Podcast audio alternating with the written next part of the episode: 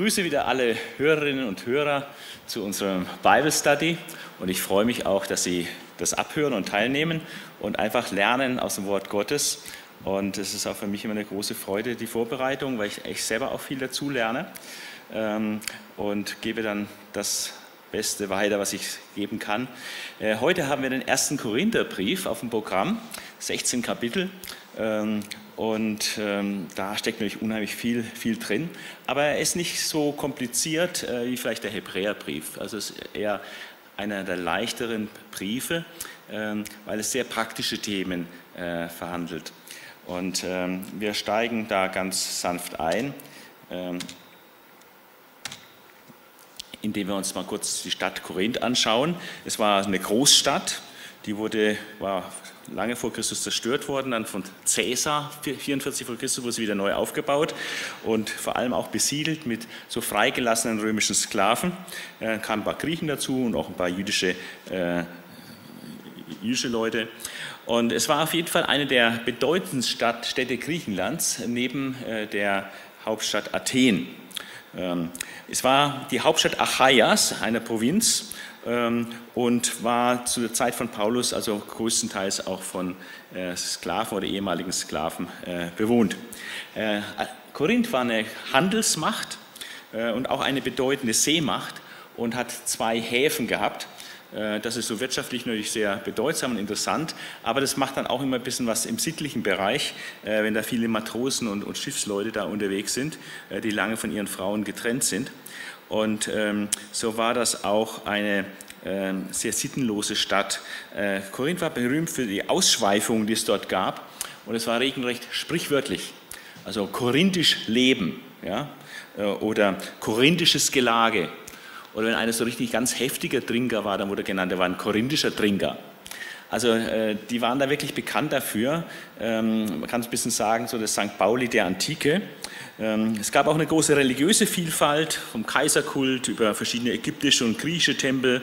Äh, da gab es also auch tausend Priester und Priesterinnen, äh, teilweise wohl auch mit Tempelprostitution. Und ähm, auch das kulturelle, gesellschaftliche Leben, äh, Schlachten zum Beispiel, das war dann auch grundsätzlich mit Götzendienst irgendwie verbunden. Der Begriff Schlachten und Opfern, Götzenopfern ist ein und dasselbe. Und ähm, das war so eine voll heidnische Stadt, hunderttausende Einwohner. Und da kommt dann Paulus hin und Gott sagt ihm in einer Vision, ich habe ein großes Volk in dieser Stadt. Und Paulus wirkt dann auch da anderthalb Jahre in Korinth. Ähm, und es ist ein ganz wichtiges christliches Zentrum geworden. Ähm, aber es hat auch etliche äh, Probleme. Der Verfasser äh, dieses Briefes ist Paulus und er nennt auch den Bruder Sosthenes, dass er mit ihm das geschrieben hat, ähm, der auch den Korinthern bekannt war. Empfänger ist die Gemeinde in Korinth, aber nicht nur die Gemeinde in Korinth, sondern Paulus weitet es aus und sagt, samt allen denen, die anrufen den Namen des Herrn Jesus Christus, an allen ihren und unseren Orten. Also im Grunde genommen wollte Paulus, äh, dass den Inhalt von diesem Brief äh, eigentlich jede christliche Gemeinde zur Kenntnis nimmt und, und sich das auch äh, zu Gemüte führt, was er ihnen hier im Auftrag Jesu zu sagen hat. Also allen, die den Namen des Herrn Jesus anrufen, an ihren und unseren Orten. Also das ist wirklich sehr universal auch ausgedrückt. Die Gemeinde in Korinth war zahlenmäßig sehr groß, wie schon erwähnt, Apostelgeschichte 18, 9 bis 10. Ähm, und die Mitglieder haben auch verschiedene Hintergründe und verschiedene soziale Schichtungen, wobei die meisten eher niederer, einfacherer Herkunft waren. Äh, auf jeden Fall wird es deutlich, dass die Gemeindeglieder äh, sittlich sehr negativ beeinflusst sind, einfach von ihrer Vergangenheit her, dass sie diesen das heidischen Lebensstil äh, sehr gewohnt waren und das war auch nicht so schnell alles abzulegen. Ähm, die meisten kamen nämlich tatsächlich voll aus dem Heidentum. Es gab nur wenige Judenchristen in der Gemeinde, wie sich da aus Kapitel 12, Vers 13 zeigt. Und, ähm, aber erfreulich, die Gemeinde war sehr, sehr reich geistlich gesehen. Sie hat äh, alle Geistesgaben, äh, die sind da vorhanden in der Gemeinde. Aber sie hat auch etliche Probleme. Äh, manche Christen neigen dazu, so die Urgemeinde irgendwie zu idealisieren und zu meinen, das wäre alles da nur äh, super gewesen. War es definitiv nicht. sondern gerade an der Gemeinde Korinth sehen wir, dass da sehr, sehr viele Schwierigkeiten und Probleme da waren und, und, Verhaltensweisen, die absolut unchristlich sind, auch manche theologische Meinungen, die völlig unterirdisch sind. Ja, und äh, da werden wir einiges kennenlernen im Korintherbrief, weil Paulus diese Dinge da auch ganz klar anspricht. Das Verhältnis zwischen Paulus und der Gemeinde war auch nicht so ganz einfach. Äh, da gab es vielerlei Spannungen und manche, die ihn offenbar gar nicht leiden konnten und äh, gegen ihn gearbeitet haben. Er musste sich rechtfertigen und hat auch viel geweint äh, um die Gläubigen, weil er einfach sehr traurig war über manche Entwicklungen dort und auch den Lebenswandel von vielen. Also es war ein sehr durchwachsenes Verhältnis mit diesen Empfängern und es hat nicht umsonst haben wir zwei sehr lange Briefe an diese Gemeinde. An keine Gemeinde im Neuen Testament haben wir so umfangreiche Briefe wie eben die beiden Korintherbriefe. Äh, das Thema ist, äh, es sind vor allem geht um ethische, praktische Fragen. Ähm, es geht um Missstände in der Gemeinde, äh, die Paulus da angeht und versucht aufzuarbeiten und auch Fragen, die die Gemeinde gestellt hat. Es sind auch mehr praktisch-theologische Fragen, auch manchmal auch rein theologische Fragen, aber eher so sehr praktische Dinge. Als Schlüsselvers ähm, kann man ähm, eigentlich zwei Verse nehmen, die diesen enormen Gegensatz zeigen, diese, den es in der Gemeinde in Korinth gibt, und zwar den Gegensatz zwischen äh, hoher Begabung von Gott, ähm, aber geistlicher Unreife, äh, die eben noch vorhanden war. Und äh, diese hohe Begabung von Gott wird äh, in dem Vers Kapitel 1, Vers 7 wunderbar ausgedrückt. Da heißt es, euch fehlt keine der Gaben, die der Geist Gottes schenkt. Also die haben alle Geistesgaben, sind vorhanden, also hochbegabt. Ja. Alle, alle Gaben vorhanden. Äh, das gibt, sehen wir bei den anderen Gemeinden nicht unbedingt, dass immer alle Gaben vorhanden waren. Ähm, aber äh, auch in der Kirchengeschichte sieht man es überhaupt nicht, äh, dass da in jeder Ortsgemeinde alle Gaben vorhanden sind. Aber das war also bei der korinthischen Gemeinde offenbar der Fall, also hochbegabt. Aber die andere Kehrseite ist, das sagt er in Kapitel 3, Vers 1, äh, sagt er, zu euch konnte ich bisher aber nicht wie zu Geisterfüllten sprechen, sondern ich musste euch wie Menschen behandeln, die von ihrer eigenen Natur bestimmt sind und im Glauben an Christus noch Kinder. Also geistliche Babys oder Kinder, ähm, die von ihrem Verhalten sehr von ihrem Eigenwillen bestimmt sind. Also das, das alte Ich noch voll so durchkommt. Ja? Und äh, wie Paulus mal sagt, in mir, in meinem Fleisch, da wohnt nichts Gutes. Äh, wenn das alte Ich durchkommt, äh, dann wird es nicht gut. Ja? Und da ist noch großer Mangel an, an, geistlicher Reife, dass also Christus mehr durchkommt und der Geist Gottes mehr zum, zur Entfaltung kommt in den Gläubigen. Und da müssen sie noch zulegen. Und dazu dient der erste Korintherbrief, äh, um wirklich geistliches Wachstum, geistliche Reife äh, zu fördern. Der Zweck dieses Briefes äh, ist eigentlich ein dreifacher. Einmal, es geht wirklich hauptsächlich darum, ähm, diverse Missstände in der Gemeinde zu beheben. Wir werden noch sehen, welche das sind. Äh, das sind also mindestens sieben große Missstände, äh, die da zu beobachten sind. Dann hat die Gemeinde selber Fragen gehabt und hat die auch schriftlich dem Paulus mitgeteilt, auf die er nun von Ephesus aus, wo er den Brief schreibt, auf diese Fragen geht er ein und klärt da Dinge. Im Zusammenhang dieser Fragen wird auch der eine oder andere Missstand äh, bearbeitet, aber vor allem geht es um die äh, Beantwortung dieser meist praktischen äh, Fragen, die von der Gemeinde selbst kommen. Und dritte, ein dritter Zweck dieses Briefes ist, dass er die Gemeinde über verschiedene Dinge noch informiert und vor allem auch über seine Reisepläne und auch Grüße bestellt. Also das ist so der, der Zweck dieses Briefes. Und ähm, hier haben wir mal eine Liste der Missstände in der Gemeinde und wie Paulus dann diese Missstände bearbeitet. Ähm, er nimmt sich sehr viel Zeit, äh, auf das Thema Spaltungen in der Gemeinde einzugehen. Ah, das ist ein äh, sehr großes Übel, äh, die Spaltung der Gemeinde, dass der Leib Jesu in sich äh, nicht einig ist. Und das tut er sehr, sehr ausführlich behandeln in Kapiteln 1 äh, bis 4. Äh, dann gibt es einen konkreten Fall von Inzest, dass jemand mit der, seiner eigenen Stiefmutter ein sexuelles Verhältnis hat. Ähm, aber nicht nur das, dass das einer macht, sondern auch noch, dass die Gemeinde dazuschaut und nicht, nichts macht, ja, sondern keine Gemeindezucht übt. Und das ist äh, ein großes Problem, wenn keine Gemeindezucht geübt wird. Und da nimmt Paulus auch dazu Stellung in Kapitel 5. Dann ein nächster Missstand ist, dass da Brüder sind, die miteinander streiten und zwar so heftig, dass sie sogar voreinander vor Gericht ziehen, äh, allerdings eben vom heidnisches Gericht, also vor Ungläubigen, dann ihren Streit da austragen. Und das sagt Paulus, das geht gar nicht. Äh, dann ist das Thema sexuelle Sünden natürlich heiß in Korinth. Äh, es gibt so viel Gelegenheit zur Unzucht und Leute waren so gewohnt an, an, an Bordellbesuch und so weiter. Äh, das ist immer noch drin in der Gemeinde, dass da manche Gemeindeglieder sogar also regelmäßig dann mit Huren sich da verkehren. Dann gibt es gewisse Unordnung im Gottesdienst, wo ein bisschen Durcheinander herrscht, ähm, Unordnung beim Liebesmahl oder auch Abendmahl, ähm, dass da manche Dinge nicht äh, ganz richtig laufen. Und man höre und staune, es gibt sogar einige in der Gemeinde in Korinth, äh, die glauben nicht, äh, dass es eine Totenauferstehung gibt. Also ein sehr zentrales äh, theologisches Thema. Und die leugnen die Totenauferstehung. Also das sind schon ziemliche Probleme. Ähm, und ich finde es eigentlich toll, dass das letztlich auch gut, dass es so ehrlich und offen ausgebreitet wird, wie einfach die Realität von Gemeinden manchmal ausschaut. Ja, also von wegen, die Urgemeinde war ideal, also auf jeden Fall die Gemeinde Korinth war alles andere als eine ideale Gemeinde, war halt eine Gemeinde mit vielen, vielen Problemen auf, dem, auf diesem Wachstumspfad. Und es geht dann darum, nicht die Gemeinde aufzugeben oder stark zu kritisieren, sondern ihr behilflich zu sein, auf diesem Wachstumspfad der geistlichen Reife einfach voranzukommen. Das nächste sind die Fragen, die in der Gemeinde vorhanden sind. Das zeigt man auch, womit die sich beschäftigen. Das sind durchaus teilweise einfach Fragen, die immer von Interesse sind, aber andere Fragen, die einfach auch ein bisschen kulturell bedingt sind, die wir jetzt nicht mehr haben hier im, im, im 21. Jahrhundert.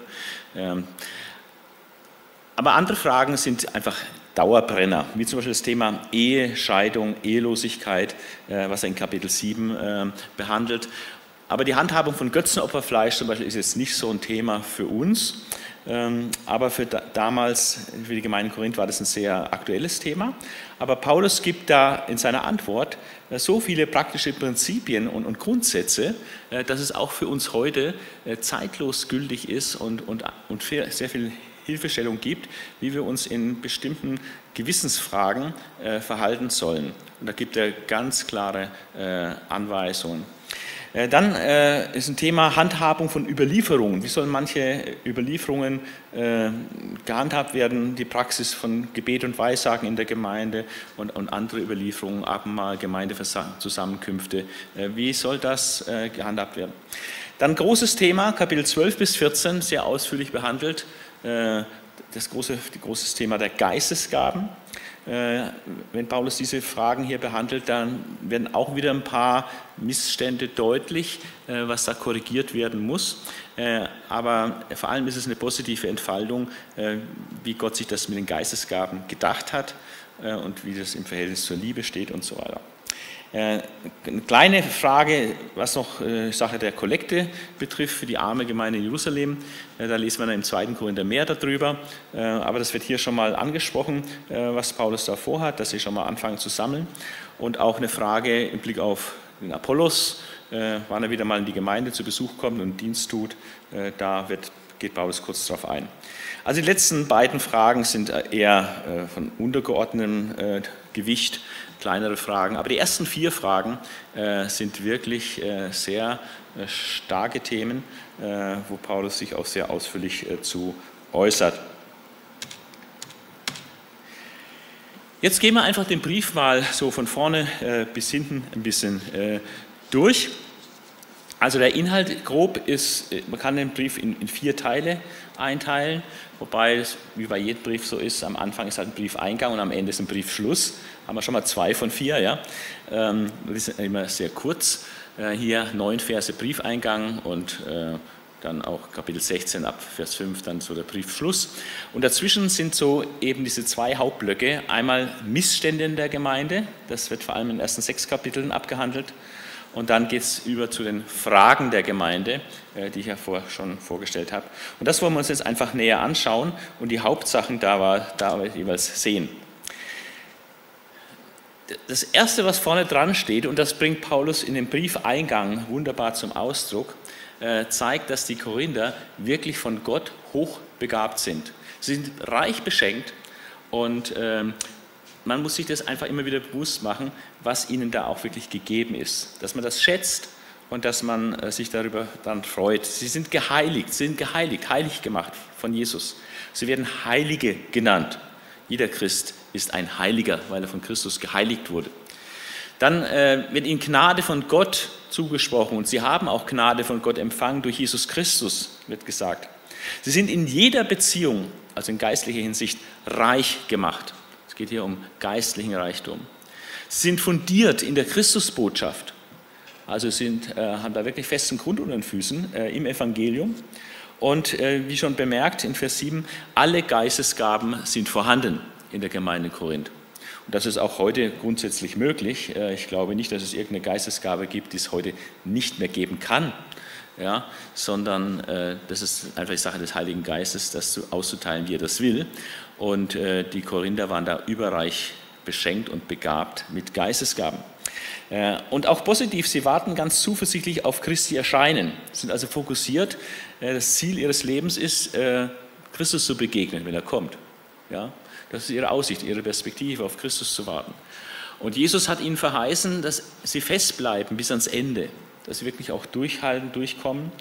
Und es wird auch noch gesagt, was ihre Berufung ist, eben eine Berufung, die allgemeine Berufung, zu der jeder Christ berufen ist, auch im 21. Jahrhundert. Wir sind berufen zur Gemeinschaft, zur engen Verbindung äh, mit Jesus Christus. Also wenn man sich das alles anschaut, somit beginnt Paulus seinen Brief im Briefeingang, wo er all diese positiven Dinge, äh, die in der Gemeinde Korinth da sind durch die Gnade Gottes, ähm, einfach mal in Erinnerung ruft und ihn vor Augen stellt und sagt, ja, ihr seid wirklich äh, reich beschenkt und hochbegabt und dafür könnt ihr natürlich unheimlich dankbar sein. Dann äh, wendet er sich aber den Missständen zu, diesen ersten großen Themenkomplex, wo er verschiedene Missstände aufzeigt äh, und äh, versucht zu klären ähm, und Abhilfe zu schaffen. Und äh, der erste große Missstand ist ähm, das Thema Spaltungen, dass die Gemeinde sich in Gruppen, in Parteien äh, zerspalten hat, was nicht sein sollte. Und ähm, es ist sehr, sehr interessant, wie Paulus dieses Thema angeht. Und äh, es sind eigentlich neun Punkte, ähm, wie er dieses Thema äh, behandelt, von, von Spaltungen, wie er das versucht äh, zu reparieren ja, und ihnen zu helfen, diese Spaltungen zu überwinden. Und ähm, einige dieser Punkte sind ganz kurz, gehen ganz schnell und andere sind ein bisschen äh, ausführlicher und enthalten dann sehr viel geistliche Lehre äh, und Erkenntnis. Ähm, und das wollen wir uns mal kurz anschauen. Das erste ähm, ist, dass äh, Paulus äh, Klartext spricht. Also er redet nicht um heißen Brei rum, von hinten so, von hinten durch die Brust ins Auge, sondern er, er spricht die Sachen ganz klar an. Ja? Und wir haben äh, in diesem Abschnitt 1 bis 4, äh, er spricht von Spaltungen, 1 Vers 10, er spricht von Zank und Streit in der Gemeinde, 1 Vers 11, und er spricht von Eifersucht und Streit in 3 Vers 3. Also das sind ganz klare Benennungen, wo hier äh, das Problem liegt. Und er ist auch ähm, ehrlich, indem er die Informationsquelle äh, benennt. Es ist nicht so eine Heimlichtuerei, ich habe irgendwie gehört, von irgendjemandem sage ich aber nicht, ja, sondern er sagt, ich habe das von dem und dem gehört. Es ist überprüfbar. Ja, er sagt, ja, ich habe das gehört von denen der Klo, vom Haushalt der Chloe. Die waren gekommen und haben mir da äh, die Informationen gegeben. Äh, dass diese Dinge bei euch sind. Durch Leute aus dem Haushalt von Chloe, Chloe habe ich nämlich erfahren, dass es Zank und Streit unter euch gibt. Ich finde es sehr wichtig, Ross und Reiter zu nennen, keine Heimlichtuereien, sondern ehrlich zu sagen, der hat das gesagt. Ja, ist alles überprüfbar und dann ist alles offen und transparent und das ist auch wichtig als Wert zu leben in der Gemeinde. Offenheit, Transparenz, Klartext reden, ja, Ehrlichkeit. Ja. Und dann ähm, ein dritter Punkt ist, äh, konkretisiert es dann, diese Spaltungen. Er spricht nicht nur allgemein, es sind Spaltungen unter euch, äh, sondern er konkretisiert es, ja, welche Spaltungen gibt es da? Und dadurch wird die Sache erst relevant, indem er äh, konkret benennt, äh, was da, äh, welche Parteiungen es gibt. Und offenbar gibt es vier Parteiungen in der Gemeinde. Äh, ähm, bei drei, drei Parteien berufen sich auf Menschen, auf menschliche Leute, also auf Menschen als so Führer ihrer Partei, äh, dem sie anhängen. Und eine sind besonders geistlich, die berufen sich dann nicht auf einen Menschen. Also die einen sagen, äh, es ist von der Partei des Paulus die Rede also irgendeine Anhängerschaft von Paulus, äh, und die Paulus äh, ganz hoch halten. Und wir lesen an mehreren Stellen davon, von dieser Partei des Paulus, in Kapitel 1, Vers 12, in Kapitel 3, Vers 4, 5 und 22 und auch in Kapitel 4, 6 nochmal. Alles zieht sich so ein bisschen durch, die Partei des Paulus. Dann gibt es die Partei des Apollos. Apollos war auch ein Reiseprediger äh, und äh, Evangelist, sehr mächtig im Wort Gottes, sehr gut im Alten Testament bewandert und guter Redner. Und manche waren Fan von Apollos ja, und ähm, haben also Apollos äh, verherrlicht und, und angehimmelt und sich äh, zur Partei des Apollos äh, gemacht und gezählt. Das finde ich sie auch äh, an genau den gleichen Stellen wie oben bei Paulus. Dann gibt es noch eine Partei des Kephas. Äh, Kephas ist der andere Name für Petrus. Ja, vielleicht sind das so ein bisschen mehr die Judenchristen äh, in der Gemeinde, die sich eben an den Apostelfürsten Petrus halten, weil äh, der halt äh, da eine besondere Stellung in Jerusalem hatte. Äh, vielleicht sind es aber auch andere.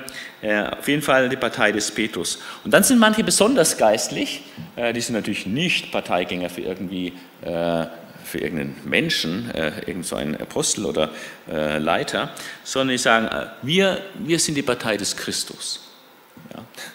Aber das ähm, hört sich sehr geistlich an, aber das ist es auch nicht unbedingt, weil es einfach auch wieder eine Partei ist. Genau. Ähm, also Paulus redet Klartext, er benennt seine Informationsquelle und er konkretisiert das Problem, indem er vier Parteien identifiziert. Und wie geht das Problem dann an? Er stellt drei rhetorische Fragen. Äh, und diese rhetorischen Fragen äh, sind alle mit Nein zu beantworten. Und ähm, ganz offensichtlich sind es also falsch falsche Aussagen, die er macht, die man nur verneinen kann. Aber in diesen rhetorischen Fragen äh, tauchen dann drei Schlüsselbegriffe auf, die er dann im weiteren Verlauf seiner Ausführungen äh, dann auch äh, ver, vertieft.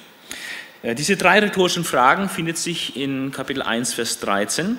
Wie gesagt, die Antwort ist jeweils Nein. Ist denn Christus, ist Christus denn zerteilt?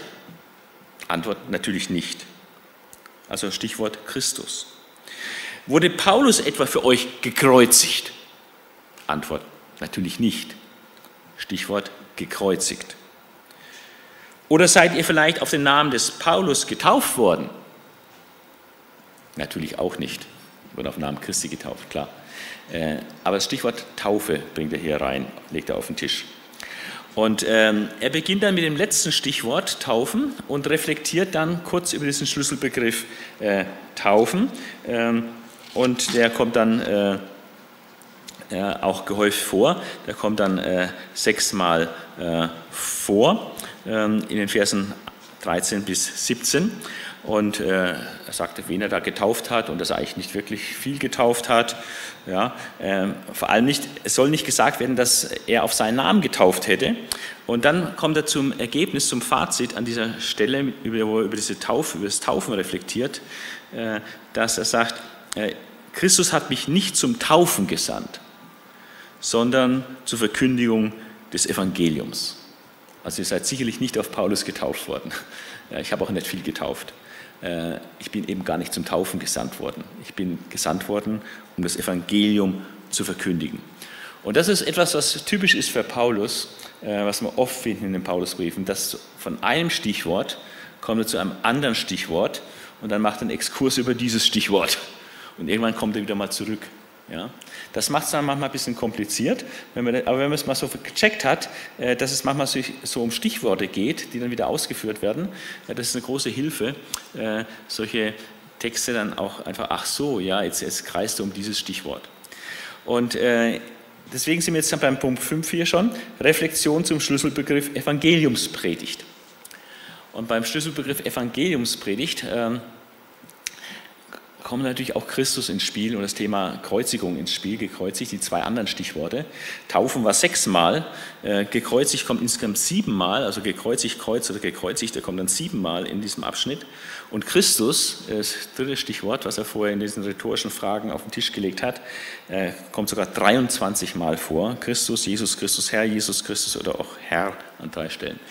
Ja, also man merkt, er hat so Stichworte, äh, die er dann drum kreist und ausführt und äh, es geht natürlich ganz zentral um Christus und ihn als gekreuzigt. Und ähm, auch auf das Stichwort Evangeliumspredigt. Und ähm, diese Reflexion zum äh, Schlüsselbegriff Evangeliumspredigt ähm, ist ganz interessant, weil er sagt erstmal, wie er das Evangelium nicht verkündigt hat. Er hat es nicht mit kunstfertigen Worten menschlicher Weisheit verkündigt, 1 Vers 17.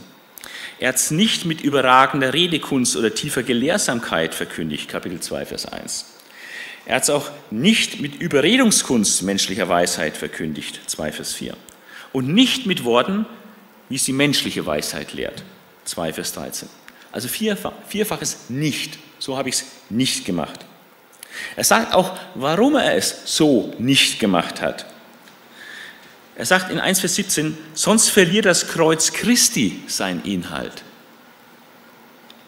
Und in 2 Vers 5 sagt er, äh, damit euer, euer Glaube soll sich nicht auf menschliche Weisheit gründen, sondern auf die Kraft Gottes.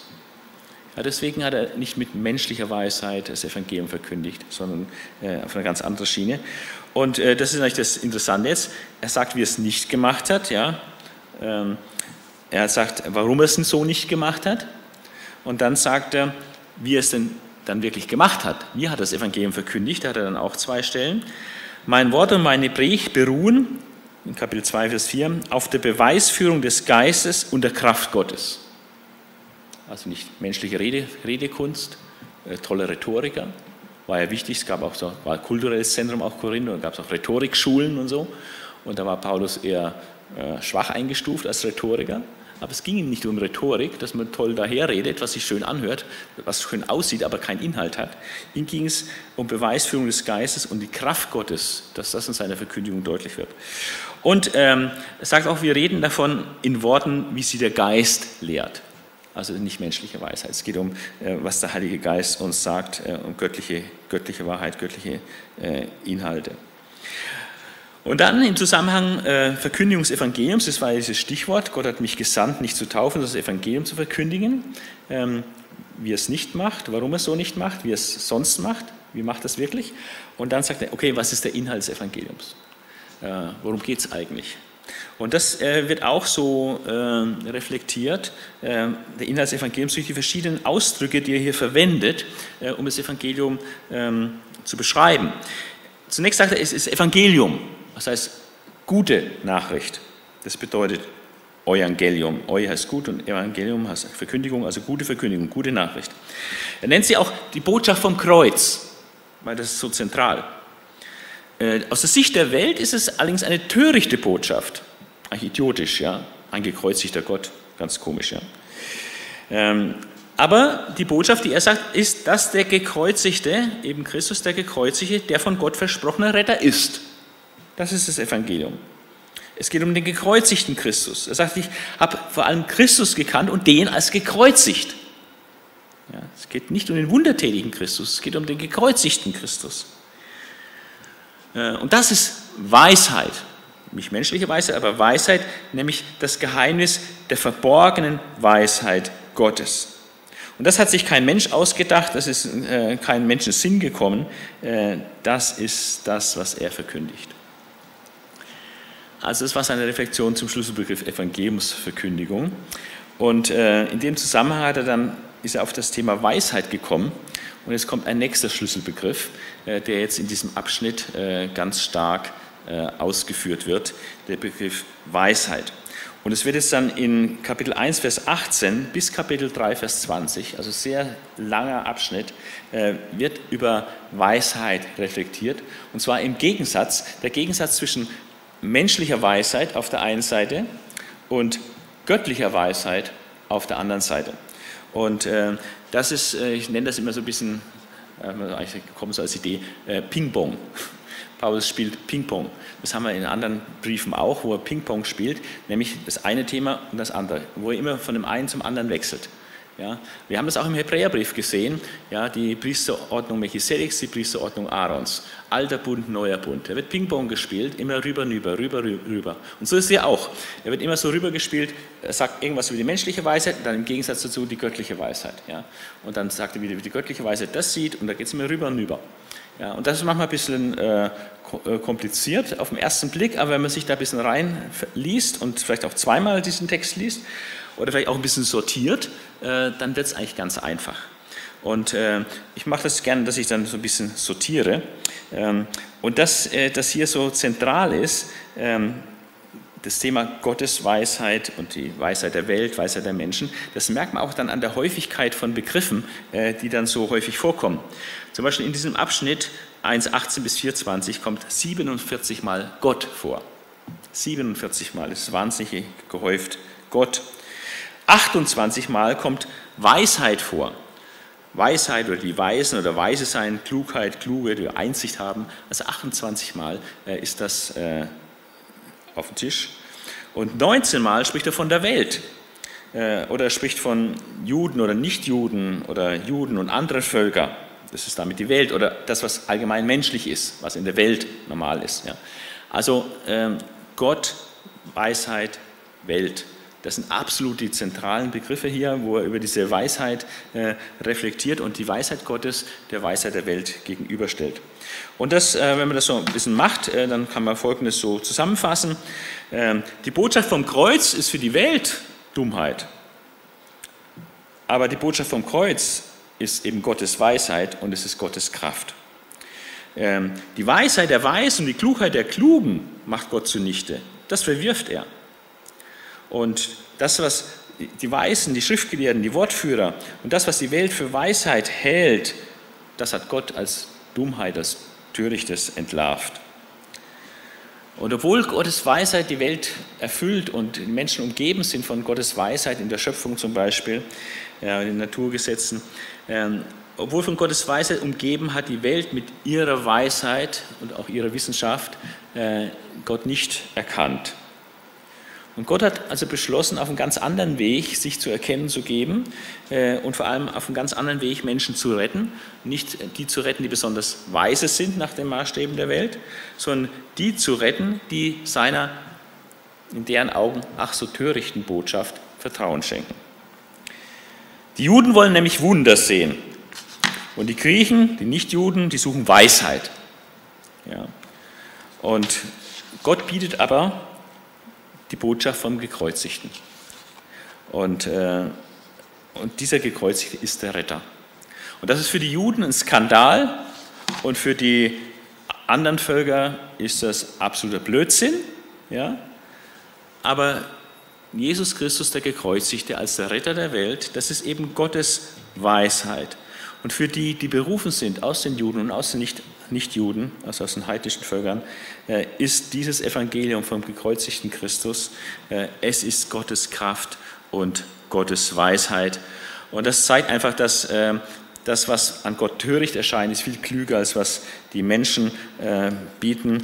Und was an Gott schwach erscheint, was Schwäche scheint, ist, ist viel stärker als die Menschen.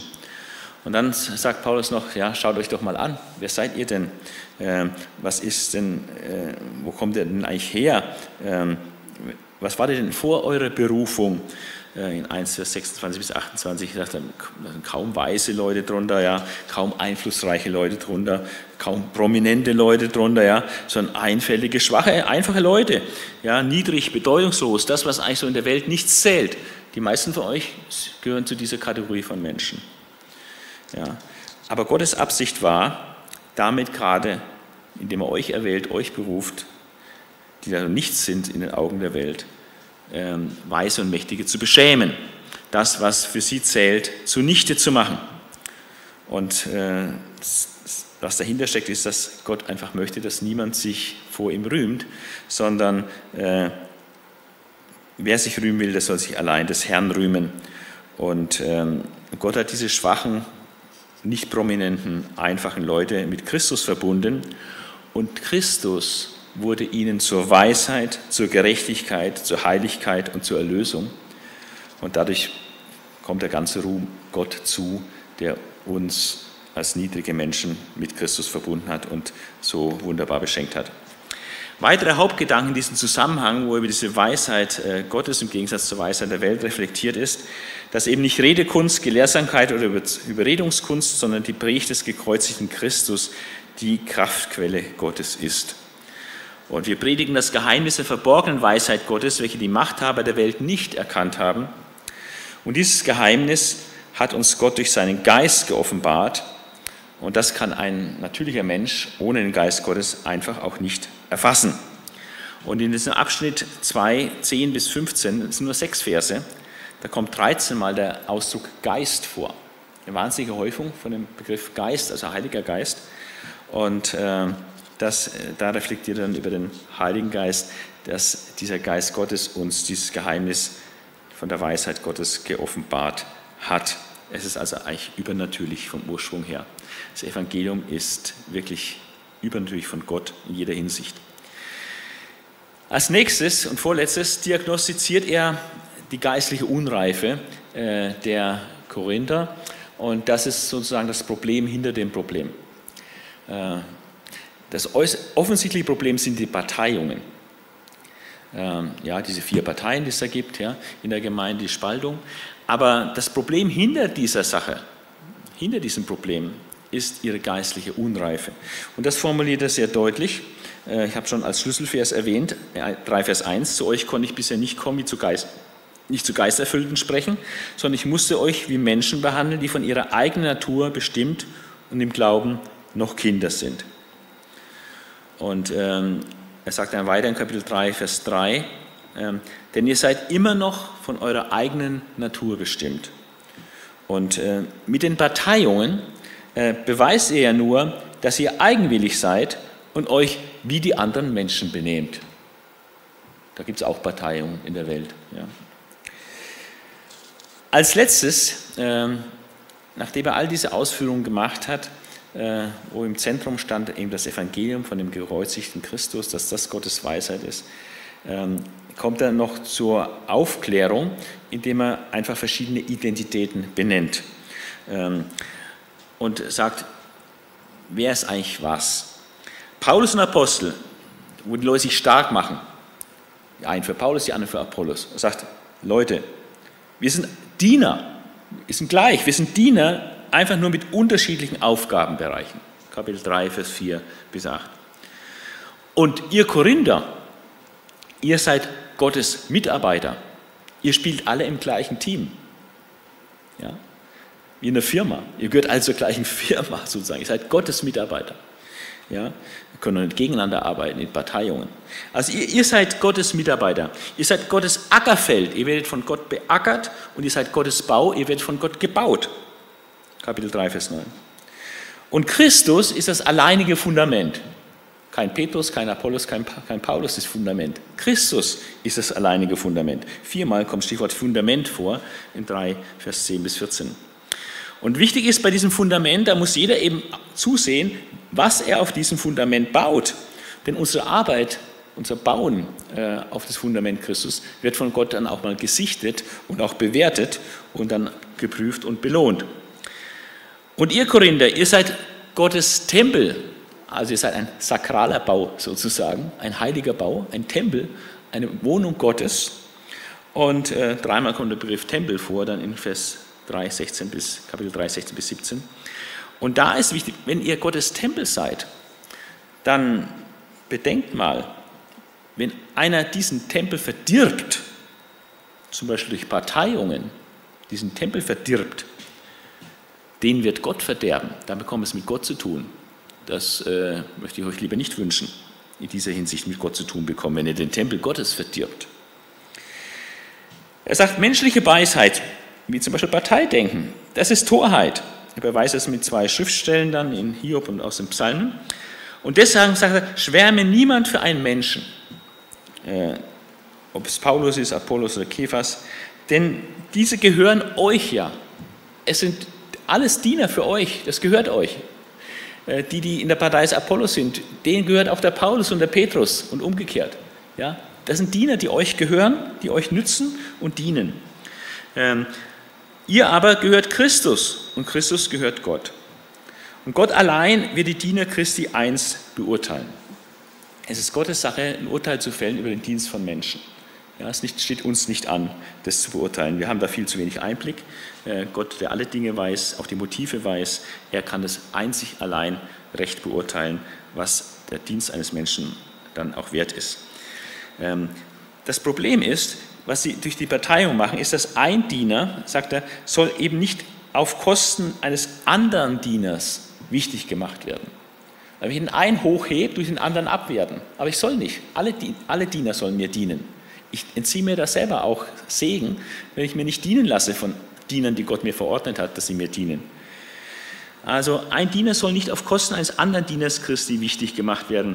Alles, was Sie haben, haben Sie auch von Gott empfangen. Das ist ja nicht Ihre Leistung oder Ihre, Ihre Sie besonders stark werden, sondern es ist ein Geschenk Gottes. Die haben von Gott diese Gaben empfangen, um mit diesen Gaben zu dienen. Und dann sagt er, Leute, ähm, bedenkt auch mal Folgendes noch. Apostel Christi sein, sei es jetzt Petrus oder Paulus oder auch Apollos war ich auch Apostel, äh, der, das ist kein Honigschlecken. Das ist kein Zuckerschlecken, Apostel zu sein. Im Gegenteil, das ist eine ganz harte und teilweise elende Sache. Und er hat mir eine lange Liste, äh, wo er das Elend eines Apostels mal aufschreibt. Wir werden es dann noch sehen im zweiten Korintherbrief, dass es ein Riesenthema ist, äh, dass das, das Leiden eines Apostels. Also Leiden ist ein ganz wesentlicher Bestandteil des Dienstes eines Apostels, da muss er durch. Und äh, das ist, äh, Leute möchten vielleicht gerne Apostel sein, aber wer will dieses Leiden haben? Und die Liste, die er hier bringt, ist äh, vielmehr, äh, diese ist sehr lang und sehr intensiv. In Kapitel 4, Vers 9 äh, kommen dann die Sachen zur Sprache. Äh, ich nenne einfach nur die Stichworte, äh, um zu zeigen, äh, was zum Apostelsein in der Praxis dann dazugehört. Er sagt, mir scheint, sie sind auf den letzten Platz gestellt, ganz hinten. Wie zum Tod verurteilte Verbrecher. Ein Schauspiel für Engel und Menschen. Die stehen als Narren da. Na ihr, ihr seid ja klug, ja. Aber die stehen, die Apostel stehen als Narren da, als Deppen da. Die Apostel sind schwach. Ihr aber seid stark, ja. Die Apostel sind verachtet. Ihr aber berühmt. Das zeigt, ist ironisch hier gemeint. Ähm, dann spricht er von Hunger und Durst, was er leidet. Äh, nicht genügend anzuziehen, Mangel an Klamotten, äh, misshandelt werden, nirgendwo zu Hause sein, immer unterwegs auf Achse, plagen uns ab für unseren Lebensunterhalt, noch harte Arbeit in der Nacht, äh, am Tag predigen und abends dann noch arbeiten, um Lebensunterhalt zu haben. Er wird beschimpft, trotzdem segnet er andere. Er wird verfolgt, hält das still aus. Er wird beleidigt, trotzdem immer freundlich. Er ist der letzte Dreck, Abschaum für alle. Das ist die Realität des Apostels, äh, sagt Paulus. Ähm, ich bin aber auch ein Vater in Christus, gerade für die Korinther, weil es sie geistlich hervorgebracht hat, hat vielen zum Glauben geholfen. Und deswegen sagt er, wenn ich Vater bin, dann nehmt euch ein Beispiel an eurem Vater.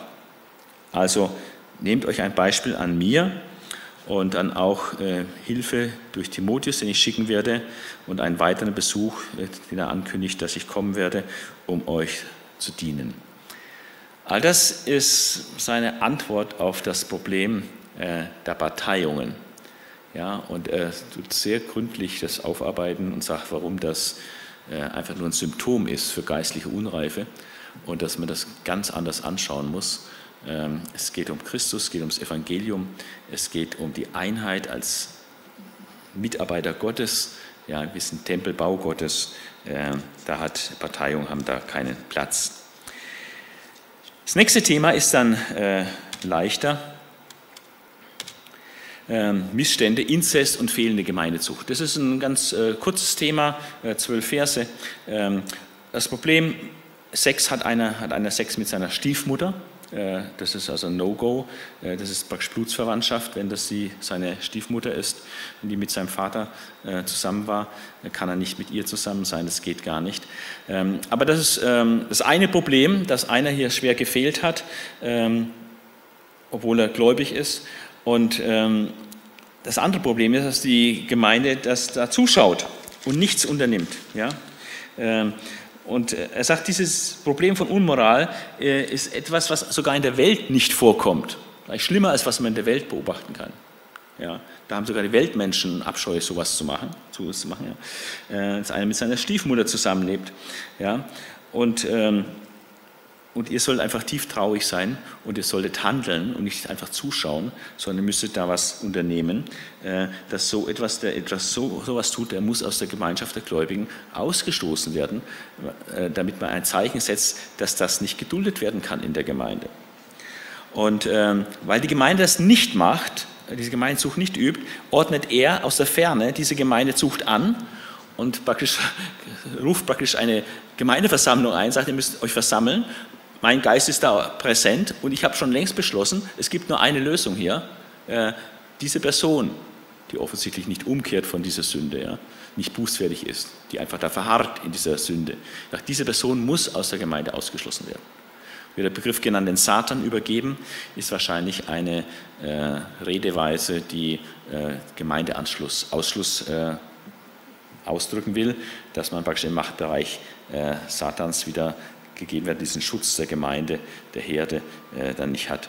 Er sagt dann, bedenkt das Sauerteigprinzip, so ein bisschen Sauerteig macht den ganzen, versäuert den ganzen Teig. Also wenn er solche Sünde duldet, das macht auf Dauer äh, die ganze Gemeinde, verdirbt das. Und dann äh, lässt er sich noch aus über das Thema Umgang mit Leuten, die in sexueller Unmoral leben. Ähm, er hat Ihnen da auch schon mal in einem früheren Brief was dazu geschrieben. Der erste Korintherbrief ist nicht der erste Brief an die Korinther. Er sagt hier, in meinem vorigen Brief habe ich euch geschrieben, also gibt es einen Brief, der nicht vorhanden ist, der verloren gegangen ist. In meinem vorigen Brief habe ich euch geschrieben, dass ihr keinen Umgang mit Menschen haben sollt, die in sexueller Unmoral leben. Also Leute, die in sexuellen Sünden leben, soll man keinen Umgang haben sich nicht mit denen zusammen sein und, und, Gemeinschaft haben, um sich einfach zu distanzieren. Und das haben manche missverstanden, haben gemeint, man müsste sich da völlig von allen Menschen äh, zurückhalten, die in sexueller Unmoral leben. Sagt Paulus, nee, habe ich so gar nicht gemeint. Ich äh, meine nicht die Menschen in der Welt, die gehen mich in dieser Hinsicht da gar nichts an. Ja, das sind wir gar nicht zuständig. Äh, dass die das so leben, da müsste ja die Welt räumen. Ja, wenn er mit keinem Menschen zusammen sein soll, der in sexueller Sünde lebt, ja, da gibt es ja fast keine Leute mehr, mit denen ihr euch da beschäftigen könntet. Ja. Äh, aber er schreibt, wenn jemand Bruder ist, Gläubiger ist und in sexuellen Sünden lebt, in dieser Unmoral lebt, äh, dann muss man sich distanzieren, äh, um Zeichen zu setzen, dass das nicht in Ordnung ist. Ähm, das ist, würden viele natürlich als rückwärtsgewandte Theologie anschauen, aber es ist einfach Gottes Haltung dazu, Gottes Wort. Äh, dass das äh, ernst zu nehmen ist. Äh, sexuelle Reinheit ist ein wichtiges Thema in der Gemeinde und da kann man nicht einfach drüber weggehen, auch wenn der Zeitgeist natürlich völlig anders ist. Aber da war in Korinth eben auch völlig anders. Ja, Korinth hat sich von St. Pauli nicht groß unterschieden. Ja. Und, ähm, und trotzdem hält Paulus diesen ethischen Standard in der Gemeinde hoch und sagt, in der Gemeinde soll es nicht so sein. Ja. Wenn jemand sich Bruder nennt, aber nicht nur im Blick auf sexuelle Sünden gilt das, sondern er sagt dann, äh, sehr wichtig, ganz allgemein, ähm, nein, ich meinte in dem Brief, dass ihr keinen Umgang mit jemand haben sollt, der sich Bruder nennen lässt und trotzdem in sexueller Unmoral lebt oder ein Habgieriger ist. Ist auch so interessant, dass in der Gemeinde so die sexuellen Sünden so besonders auf den Sockel heben, hoch stehen und andere eher vernachlässigt werden und nicht so beachtet werden. Aber die Bibel äh, macht da keinen großen Unterschied. Also sexuelle Unmoral lebt, oder ein habgieriger Mensch, Habgier, Geldsucht oder so, geldgierig, habgierig, oder ein Götzenanbeter oder ein Verleumder, ein Trinker oder ein Räuber, mit solch einem Menschen sollt ihr nicht einmal zusammen essen. Ihr sollt euch da distanzieren sein.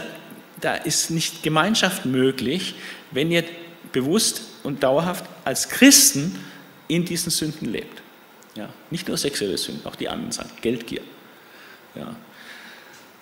Also äh, klare Maßstäbe hier, äh, was zu tun ist. Äh, das nächste ist auch ein kleineres Problem, da hat er elf Verse für übrig. Ähm, das Brüder streiten vor heidnischem Gericht. Ähm, und sagt, wie kann man das nur machen, äh, wenn man mit Christen einen Streit hat, dass man auch noch vor ein heidnisches Gericht geht, um, um sich dort dann äh, eine Entscheidung herzuholen. Äh, er sagt, das ist ein Riesenproblem, sich vor Heiden, also vor Ungläubigen, die in der Gemeinde eigentlich keine, kein Ansehen haben, weil sie ja praktisch gar kein geistliches Verständnis haben, weil sie den Geist Gottes nicht haben, vor denen, die in der Gemeinde eigentlich nicht angesehen sind, weil sie noch nicht an Christus glauben, ähm, aber vor denen tut ihr euch dann praktisch entblößen und äh, euren Rechtsstreit austragen und wollt euch von denen dann ein, ein Urteil abholen. Äh, das ist also eigentlich ganz unsinnig. Und er sagt, ähm, er, seine Antwort ist ein zweimaliges, wisst ihr denn nicht? Äh, wisst ihr denn nicht, Vers 2, dass die Heiligen die Welt richten werden? Hey, hallo, ihr werdet die Welt richten. Warum rennt ihr vor ein heidnisches Gericht? Oder in Vers 3, wisst ihr nicht, dass wir sogar über Engel zu Gericht sitzen werden? Und warum, äh, wenn ihr sogar über Engel richten werdet, warum ist dann niemand in der Gemeinde da, der dann so einen Rechtsstreit mal äh, klären kann? Ja? Das passt doch nicht. Wir werden die Welt richten, wir werden die Engel richten. Dann müssen wir noch über so einen Alltagsstreiter zwischen Brüdern mal irgendwo jemanden in der Gemeinde finden, muss irgendein Weiser sein in der Gemeinde, der da ein, Urteil sprechen kann und ein Ergebnis hat. Ähm, aber das ist auch nur das äh, Problem. Da gibt es auch wieder ein Problem hinter dem Problem. Sagt er, eigentlich liegt das Problem noch tiefer. Nicht nur, dass er jetzt da vor Verhalten zu Gericht geht, sondern überhaupt, dass Unrecht da ist zwischen Brüdern. Dass der eine den anderen irgendwie übervorteilt oder so, sodass der sich ungerecht behandelt fühlt und dann äh, vor Gericht gehen müsste. Warum? Das Problem ist Unrechts, Leute. Ähm, und auch hier wieder, wisst ihr denn nicht, in Vers 7, ähm, ist ja schon schlimm genug, dass ihr überhaupt Rechtshändel miteinander austragt. Er sagt, warum lasst ihr euch nicht lieber Unrecht tun? Warum lasst ihr euch nicht lieber benachteiligen? Das wäre die Haltung. Es ist besser, Unrecht zu erleiden, als Unrecht zu tun. Dann lass sie doch benachteiligen. Du musst doch nicht immer auf dein Recht beharren. Ja. Äh, erleide doch Unrecht. Denn, wisst ihr denn nicht, Vers 9, dass ungerechte Menschen keinen Platz im Reich Gottes haben werden? Unrecht tun passt nicht zum Reich Gottes. Und Leute, die ungerecht handeln und ähm, die ungerecht sind, da ist kein Platz im Reich Gottes. Das, das passt nicht zusammen. Und, ähm, und dann erinnert er sie an ihre Vergangenheit und an ihre heutige Identität, an ihre neue Identität in Christus. Und ähm, er sagte auch, täuscht euch nicht, Menschen, die in sexueller Unmoral leben, Götzen anbeten oder die Ehe brechen, Lustknaben oder Knabenschänder, Diebe, Habsüchtige, Trinker, Lässerer oder Räuber, so richtig, äh, Lasterkatalog nennt man das, in der Theologie, ein Katalog von Lastern, die nicht äh, geduldet werden in der Gemeinde. Ähm, er sagt, diese Menschen werden keinen Platz im Reich Gottes haben. Das passt nicht zum, zur Kingdom Culture. Ja? Äh, und, ähm, und dann erinnerte sie an die Vergangenheit, das waren zwar viele von euch, waren in, diese, in diesem Bereich, die waren, waren genau das. Aber durch Christus sind sie es abgewaschen, sind sie das nicht mehr. Von daher, äh, das können wir nicht fortsetzen, diese Kultur der Ungerechtigkeit. Ja. Und wir müssen eine Kultur der Gerechtigkeit äh, leben. Also auch hier eine sehr klare Ansage. Äh, ein anderer Missstand noch, sexuelle Sünden. Äh, und ähm, da geht er auch eher kurz drauf ein, äh, in Vers 6 noch, und ähm, sagt, äh, zunächst mal, wir haben ja Freiheit in Christus. Aber Freiheit ist immer verbunden mit Verantwortung. Er sagt, alles steht mir frei. Ja.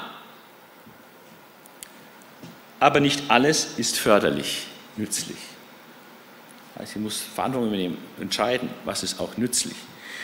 Alles ist mir erlaubt, aber ich darf mich von nichts beherrschen lassen. Ich soll nicht beherrscht werden, dass ich versklavt werde durch das, was mir eigentlich erlaubt ist. Und das sind so zwei gute Prüfsteine. Nützt es? Ist es förderlich, was ich da tue? Und äh, beherrscht es mich? Beherrscht es mich? Und dann kommt er eben auf diese sexuelle Unmoral zu sprechen, sagt, unser Körper ist nicht für die Unmoral bestimmt, sondern zur Ehre Gottes. Und er hat äh, viermal, wisst ihr nicht, es ist interessant, wie er so methodisch ist. Er hatte vorher dieses Wisst ihr nicht, wisst ihr nicht, jetzt wieder Wisst ihr nicht. Insgesamt viermal, in drei verschiedenen Versen kommt es viermal vor, Wisst ihr nicht. Und es ist sehr interessant zu sehen, was er ihnen hier praktisch in Erinnerung ruft. Wisst ihr nicht. Das heißt, ihr solltet es eigentlich wissen. Ihr müsst es eigentlich wissen. Wisst ihr nicht, dass euer Körper wie Glieder zum Leib von Christus gehören? Wisst ihr das nicht? dass euer Leib, euer Körper ein Glied Christi ist, wodurch Christus handelt in dieser Welt? Und das passt doch da nicht. Wollt ihr nun die Glieder von Christus nehmen und sie mit einer Hure vereinigen? Also ihr gehört ja nicht euch selbst. Also das Erste ist, dass eure Körper Glieder vom Leib Christi sind. Das nächste, ähm, sagt dann, wer, wer sie mit einer Hure einlässt, wird praktisch ein Leib mit ihr. Wisst ihr das nicht?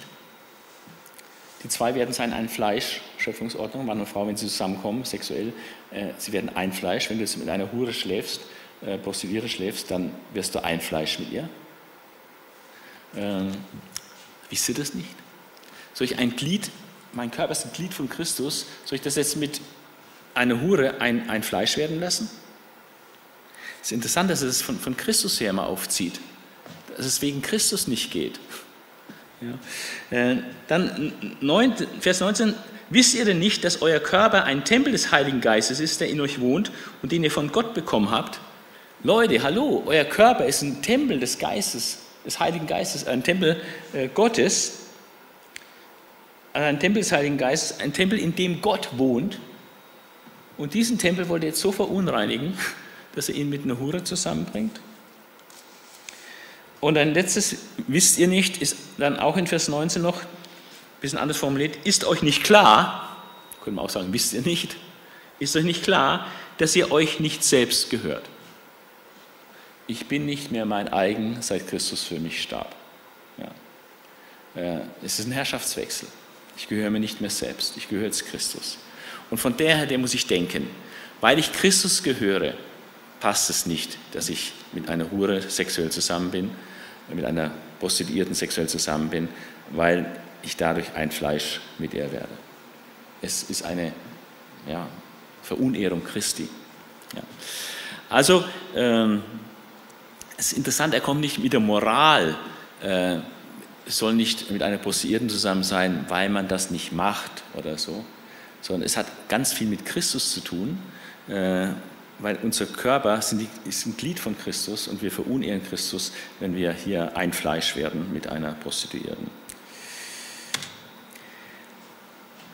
Das waren die Problemfelder, die in den ersten sechs Kapiteln abgehalten hat. Und jetzt kommt er auf die Fragen äh, der Gemeinde zu sprechen. Ehe und Ehelosigkeit. Ähm, und da hat er äh, einfach verschiedene Themenbereiche abarbeiten. Äh, Mhm. Habe ich da hier eins zu viel?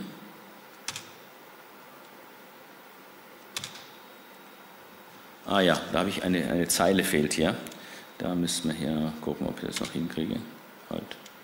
Kann ich jetzt hier nicht korrigieren. Okay. Also die Verse 1 bis 7, äh, da habe ich jetzt vergessen, diese Zeile hier. Äh, da spricht er äh, zum Thema ähm, enthaltsam, also grundsätzlich Enthaltsamkeit, ob man sich grundsätzlich von Sexualität, Ausübung der Sexualität enthalten soll. Ja. Nun zu dem, was ihr mir geschrieben habt. Ihr sagt, es ist gut für einen Mann, überhaupt keine sexuelle Beziehung zu einer Frau zu haben. Also sich völlig äh, zu enthalten, sexuell. Und äh, das hört sich sehr geistlich an. Paulus ist an sich schon auch ein Fan für eine Entscheidung zur Ehelosigkeit, weil es einfach mehr Freiheiten für Christus gibt dadurch. Aber in dieser rigorosen, grundsätzlichen Art ist es gut für einen Mann, überhaupt keine sexuelle Beziehung zu haben, ähm, sagt er, Leute, bleibt realistisch. Ja. Ähm, das führt nur zu Unmoral, zu Heuchelei und zu, zu Sünde.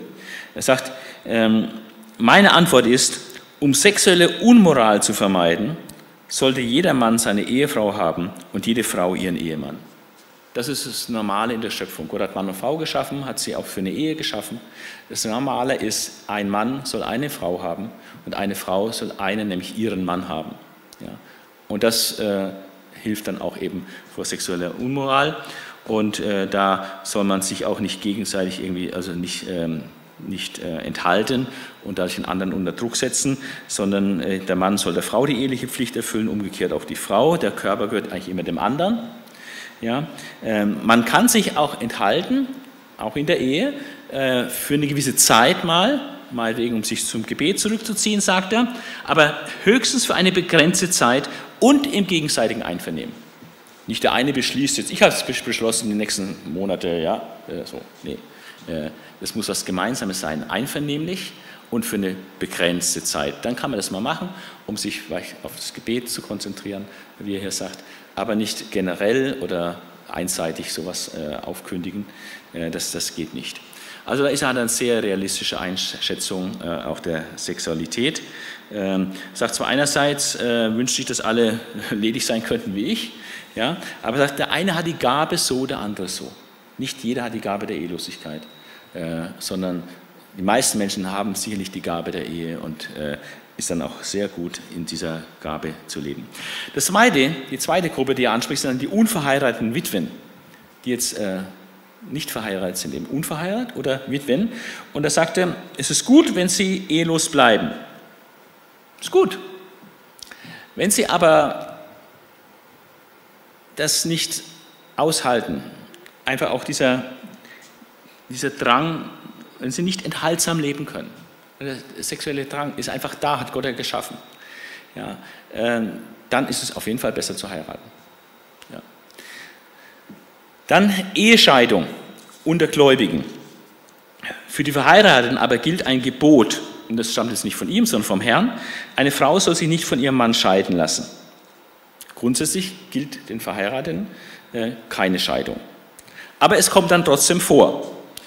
Und er sagt, hat sie sich aber doch von ihm getrennt, dann soll sie unverheiratet bleiben.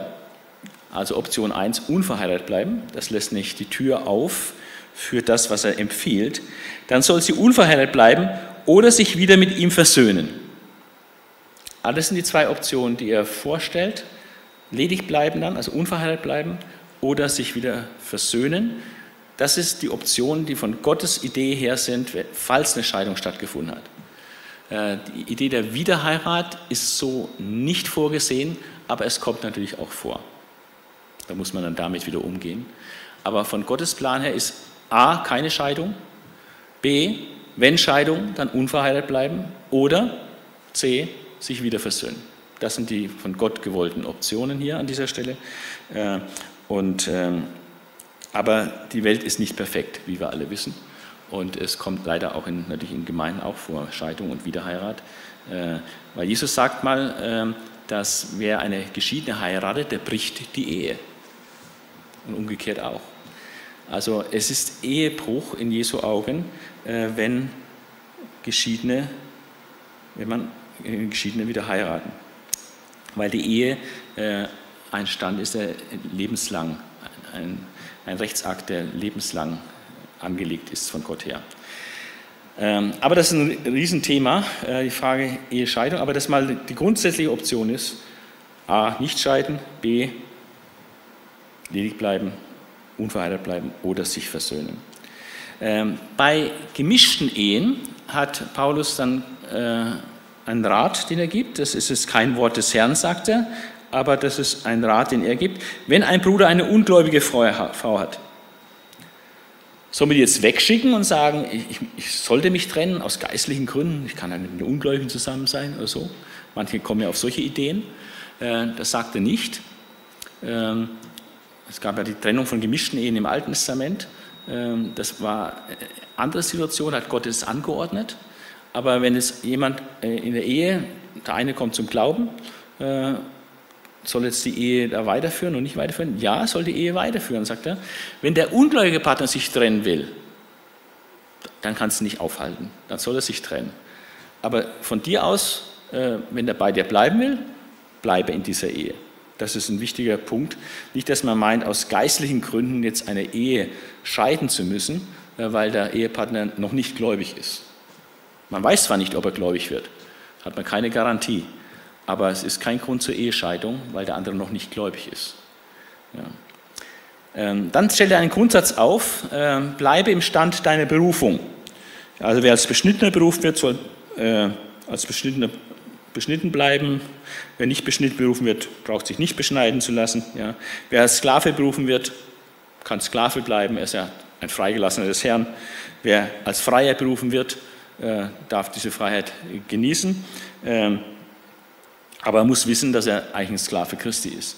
Also äh, bleibe im Stand deiner Berufung, das ist so ein Grundsatz. Ähm, dann sagt noch ein Wort für die Unverheirateten. Ähm, da ermutigte er, äh, erstaunlicherweise, äh, ermutigt er, eigentlich unverheiratet zu bleiben. Er hat verschiedene Argumente dafür, ähm, aber er zwingt niemanden dazu und sagt, es ist völlig legitim, wenn du als Unverheirateter heiratest, völlig okay. Aber er denkt, es ist besser, ledig zu bleiben. Wenn du kannst, bleib lieber ledig. Das ist der Rat des Paulus. Und seine hat eigentlich zwei Argumente. Das eine Argument ist, dass er sagt, wegen der Not. Es gibt viel mehr Not, wenn du verheiratet bist und Notzeiten sind Krieg, äh, Verfolgung und so weiter und du bist verheiratet, hast Kinder, ist einfach schwieriger durchzukommen. Ich wollte euch da manches ersparen. Also wenn ihr heiraten, Kinder habt und so, dann werdet ihr manche Schwierigkeiten haben, wo ihr als Lediger ein bisschen freier seid.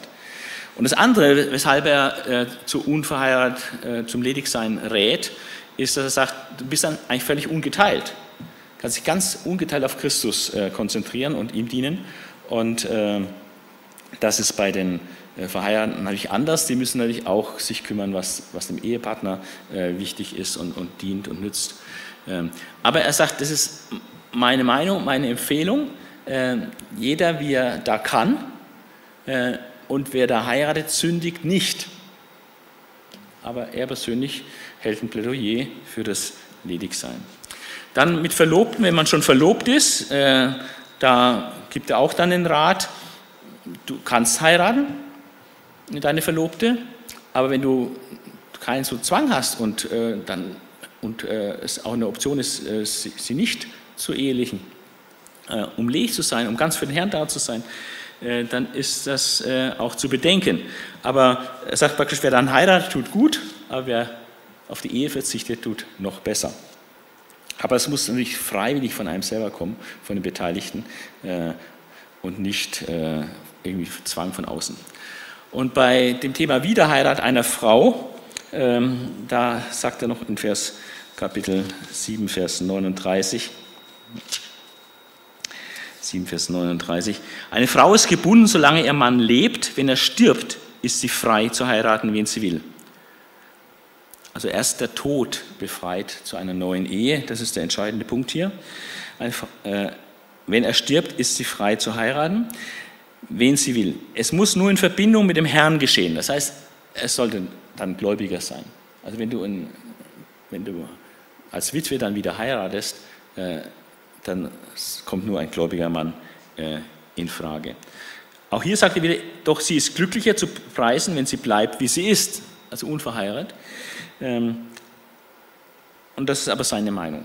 Wobei er an einer anderen Stelle im Timotheusbrief bei jüngeren Witwen sogar empfiehlt, dass jüngere Witwen äh, sollten wieder heiraten. Ja. Aber er spricht hier von älteren Frauen offenbar, äh, dass wenn sie dann ledig bleiben, ist es auch gut. Fragen der Gemeinde zum Essen von Götzenopferfleisch. Nächste Frage. Das Spannungsfeld ist äh, einmal Erkenntnis und Liebe, beides ist wichtig. Äh, er sagt, Liebe macht Leute manchmal überheblich oder eingebildet, äh, die Erkenntnis. Und wenn man so eingebildet wird, dann hat man noch gar nicht erkannt, wie man erkennen soll. Also die Liebe ist immer auch zu beachten und ähm, die Liebe baut auf. Erkenntnis kann überheblich machen. Aber die Liebe ist das, was nötig ist, sie baut auf. Also wir dürfen Erkenntnis und Liebe müssen wir immer auch gemeinsam im Blick haben. Das äh, sagt er so in den ersten sieben Versen. Und wir sollen verantwortungsvoll umgehen mit schwachen Gewissen, wir müssen das respektieren, wenn Leute sensibler sind äh, und zum Beispiel Götzenopferfleisch essen und dann schlechtes Gewissen haben, weil sie eben wissen, dass es ein Götzen geweiht worden. Deswegen haben sie sich jetzt, denken sie vielleicht, sie haben sich versündigt. Haben sie objektiv nicht, aber sie haben ein schlecht, schwaches, sensibles Gewissen hier. Und da muss man äh, verantwortungsvoll mit umgehen, mit dem schwachen Gewissen. Er, äh, in Kapitel 9 spricht er von seinen Sonderrechten, die er als Apostel hätte. Zum Beispiel ist es ein Recht eines Apostels, wenn er im Reisedienst ist, natürlich äh, unterwegs ist, eine Ehefrau, seine Ehefrau mitzunehmen, wie das Petrus und andere machen. Er und Barnabas haben es nicht gemacht, aber Petrus und andere haben das gemacht und das ist auch okay so. Das heißt, sie müssen dann auch versorgt werden. Und dann vor allem das Thema der finanziellen Unterstützung. Es wäre sein Recht als Apostel, wenn er da vollzeitlich unter den Korinthern in seiner ganzen Zeit und Kraft arbeitet, dass er sich auch von ihnen praktisch, dann, dass er unterstützt wird, dass er sich ernährt von denen und dass er dann sein Gehalt hat von denen, äh, wenn er ihnen da dient. Äh, aber Paulus macht von diesem Recht, was ihm zustände, also von seiner Predigtätigkeit zu leben, finanziell zu leben, macht er keinen Gebrauch. Er verzichtet bewusst darauf und ist da ein ganz hervorragendes Beispiel dafür, wie man praktisch ähm, auf eigene Rechte verzichtet, äh, um die Sache an sich zu fördern. Und das ist ein Ding, dass er durch den Verzicht auf ähm, das Geld ähm, und auf, auf, Lohn für seine, seine Predigt ähm, das Evangelium kostenfrei macht und einfach noch mehr Möglichkeiten gibt, äh, dass äh, Leute es, es hören. Und er passt sich dann auch äh, an in seiner Freiheit. Er hat große Freiheit in Christus, aber er passt sich immer den Hörern an, den Juden. Gegenüber verhält er sich sehr jüdisch, damit er da kein Anschluss ist, damit er sie gewinnen kann für Christus. Bei Heiden äh, nimmt er keine Rücksicht auf jüdische Gepflogenheiten, um da kein Anschluss zu sein für die Heiden.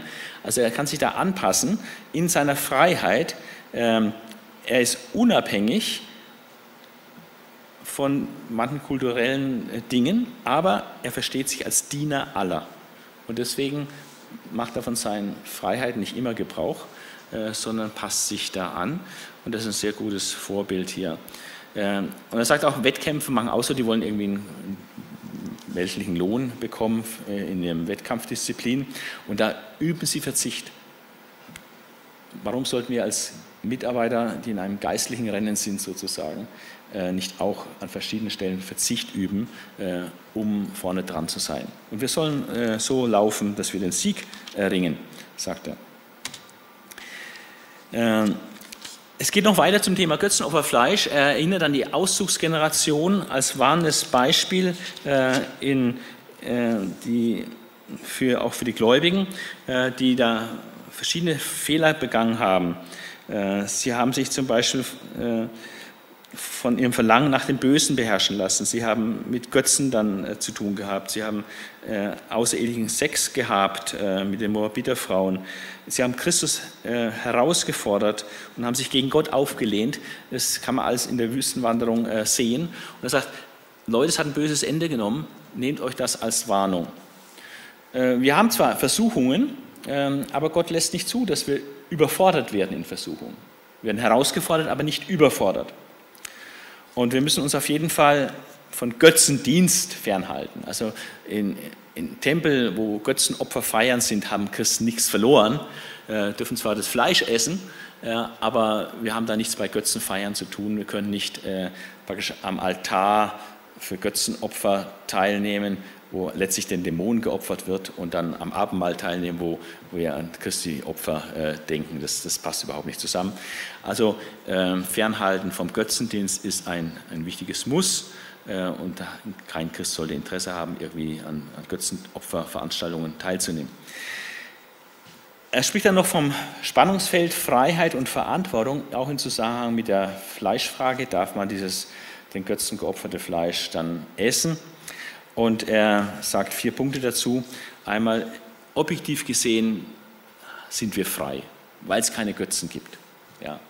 Also wenn das Tiere geschlachtet werden im Schlachthaus und dann rituell ein Teil den Götzen äh, gegeben wird, äh, wir wissen, dass es keine Götzen gibt. Wir können von diesem Fleisch einfach essen, weil wir Fleisch essen dürfen. Ja. Also objektiv ist Freiheit da, im Blick auf Götzenopferfleisch. Aber es gibt Grenzen, Einmal die Grenze des Gewissens, nicht mein Gewissen, sondern das Gewissen des anderen. Äh, wenn der andere dadurch Schaden äh, sein Gewissen belastet werden würde, weil ich es mache und er ist aber da sensibler und meint, man soll das als Christ nicht tun, ich habe die Freiheit dazu, aber er hat nicht die Freiheit dazu, dann sollte man äh, das Gewissen des anderen äh, achten und hier eine Grenze einziehen. Und dann natürlich ist auch eine Grenze, wenn der andere zur Sünde verleiht würde. Wenn ich durch mein Verhalten den anderen dazu bringe, etwas zu tun, wo er sich aber ein Gewissen drüber macht, wer eben dann so handelt, was gegen sein Gewissen ist, für den ist es tatsächlich objektiv auch Sünde. Und deswegen muss man aufpassen, dass man durch seine Freiheit, die man nutzt, äh, nicht andere verleitet, Dinge zu tun, wo sie dann doch ein schlechtes Gewissen haben. Äh, vielleicht ist es beim Thema Musik. Äh, du hast Freiheit, bestimmte Musik zu hören. Äh, andere betrachten diese Musik als Sünde und äh, dann kannst du es vielleicht äh, in deinem Kämmerlein die Musik hören.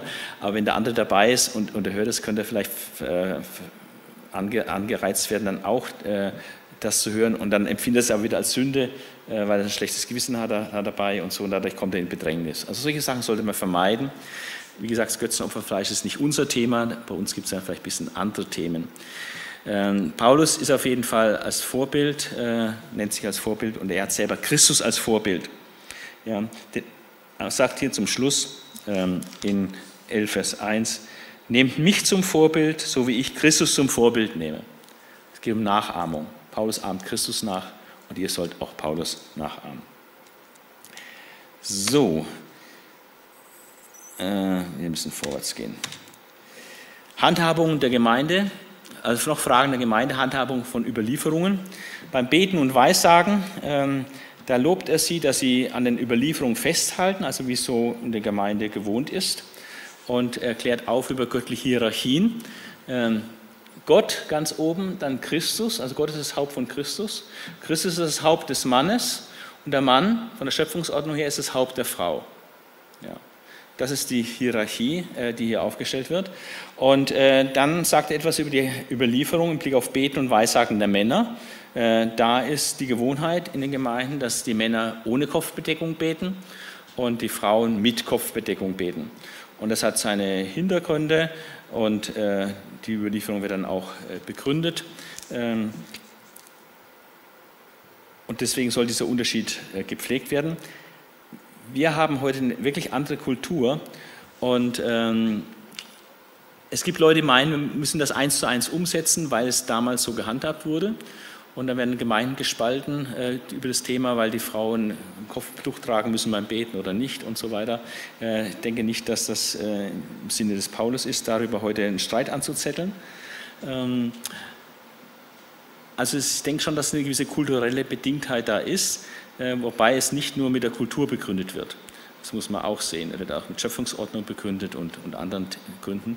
Äh, aber generell, es geht hier um eine Überlieferung. Sie werden gelobt, weil Sie an dieser Überlieferung festhalten. So beginnt das Kapitel.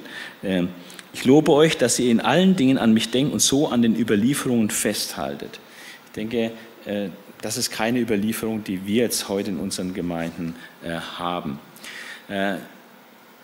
Trotz dieser Hierarchie, Mann als Haupt der Frau, äh, betont Paulus auch die Einheit von Mann und Frau. Die Frau ist nichts ohne den Mann und der Mann ist nichts ohne die Frau. Äh, es ist von Gott auch eine Einheit, die beiden. Und im Blick auf Überlieferungen ist auch eine gewisse Eigenverantwortung äh, vorhanden. Er sagt in Vers 13, Urteil doch selbst, gehört es sich für eine Frau unverhüllt zu Gott zu beten. Also steht ihnen zu, hier ein eigenes Urteil zu fällen. Er gab, gibt keine Antwort, ihr müsst es unbedingt zur Hand haben. Er empfiehlt es so zur Hand haben, weil es auch von seiner Kultur natürlich so ist. Äh, aber er sagt, urteilt doch selbst. Und er sagt, Vers 16, wenn jemand unbedingt auf dem Gegenteil bestehen will, irgendwie lässt er, es gibt die Möglichkeit, man kann es hier auch anders sehen. So sieht es aus für mich. Ja. Wenn jemand unbedingt auf dem Gegenteil bestehen will, soll er wissen, wir und auch die Gemeinden Gottes haben eine andere Gewohnheit.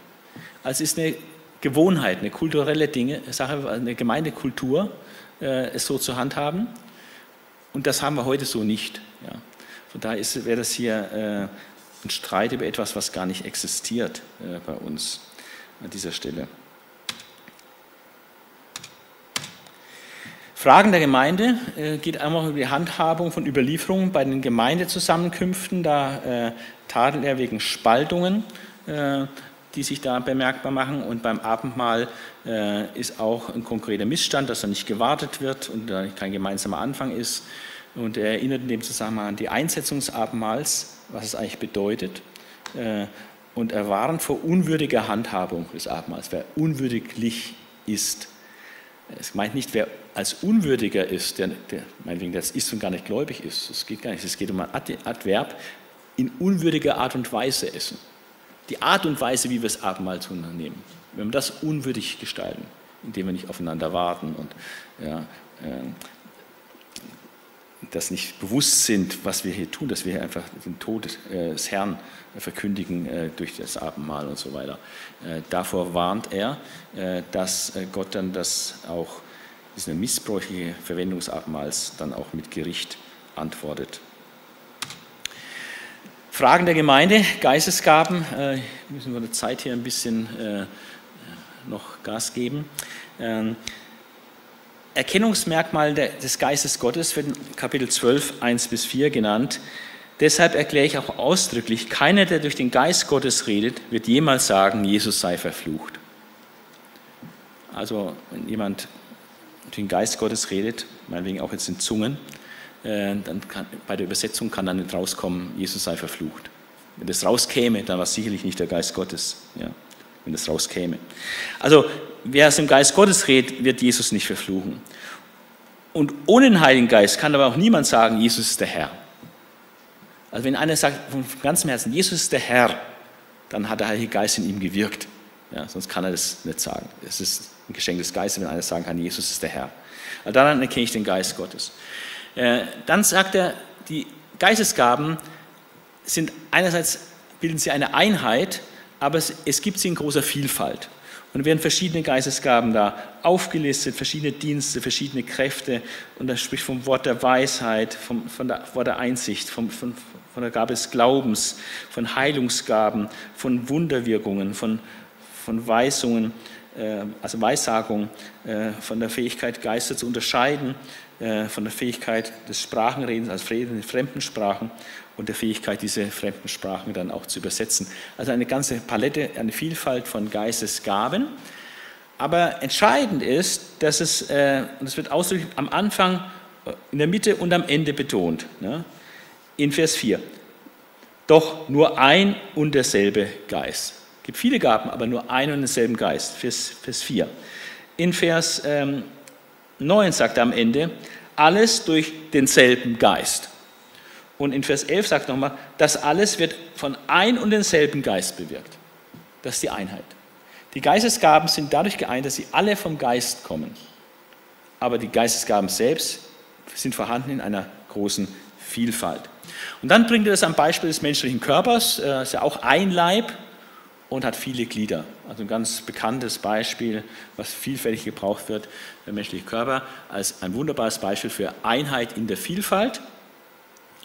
Und das heißt, wir sind verschiedene Glieder Christi in Vers 27 und da zählt er auf, woraus der Leib Christi alles besteht.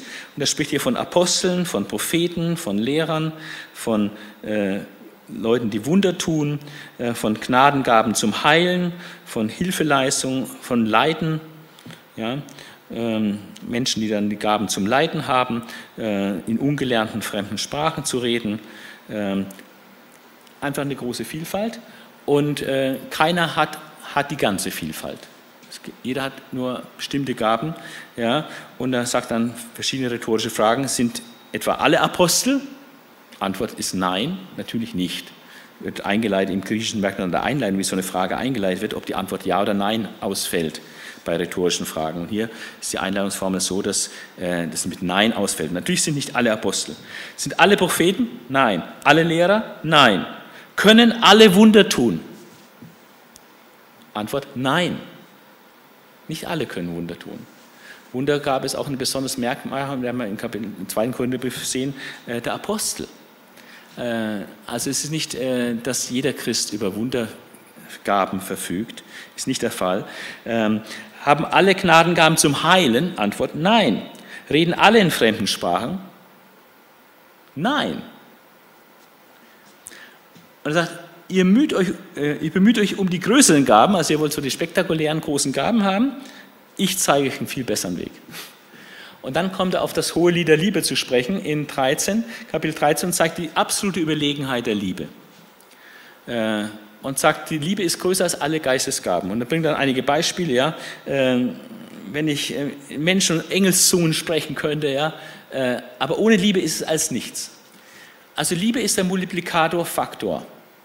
Und wenn äh, die Liebe nicht da ist, dann multipliziere ich alles, was ich sonst tue, mit Gaben, mit Null. Ja? Und ob du 10 mal Null sagst, ist es Null, oder ob du 1000 mal Null sagst, ist immer noch Null.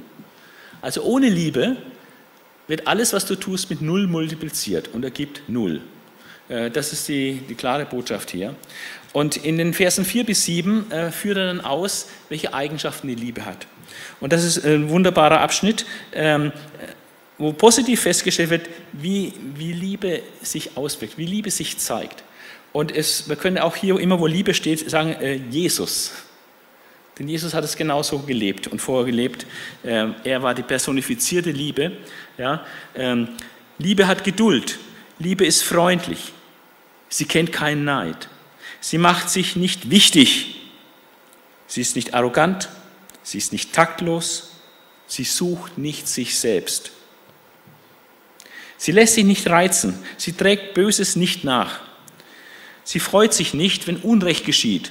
Sie freut sich, wenn die Wahrheit siegt. Liebe erträgt alles. Sie glaubt und hofft immer. Sie hält allem stand. Die Liebe wird niemals aufhören. Also das ist fantastisch und das ist der bessere Weg. Ja. Geistesgaben sind wichtig, ja, aber ohne Liebe ist alles nichts. Und Liebe ist das äh, Entscheidende und äh, Liebe ist das Höchste. Und äh, so wie sie hier beschrieben ist, so war Christus. Und äh, das ist äh, das Ziel, dem wir nachjagen, einen Charakter zu haben, ein Leben zu führen, wo das umgesetzt wird, was hier in den Versen 4 bis 7 steht. Und dann sagt er noch etwas zur Liebe und Vollendung, äh, dass äh, die Geistesgaben ja auch irgendwo begrenzt sind und aufhören, äh, nämlich wenn das Vollkommene kommt. Manche meinen, dass es dann, wenn die Bibel da ist, dann hören bestimmte Geistesgaben auf. Aber das ist nicht das, was hier steht. Das Vollkommene, äh, was hier steht, äh, was da kommt, wenn das Vollkommene kommt, ähm, das ist, wenn die Vollendung ist, wenn Jesus wiederkommt. Dann werden die Geistesgaben zur Auferbauung des Leibes nicht mehr benötigt. Von daher sind die zeitlich begrenzt auf die Zeit der Gemeinde. Aber wenn Jesus kommt, dann braucht es diese Geistesgaben nicht mehr. Dann hört das auf. Ähm, aber die Liebe, die geht in die Ewigkeit weiter. Also äh, was, was bleibt, ist Glaube, Hoffnung und Liebe. Und von diesen drei Glaube, Hoffnung und Liebe ist die größte die Liebe. Es geht noch weiter mit den Geistesgaben, äh, wo er dann konkret wird. Und es war äh, vor allem eine Geistesgabe, die in Korinth äh, besonders beliebt war, hoch im Kurs stand und fleißig praktiziert wurde und auch etwas durcheinander praktiziert wurde. Und da versucht Paulus jetzt ein bisschen dämpfend einzuwirken.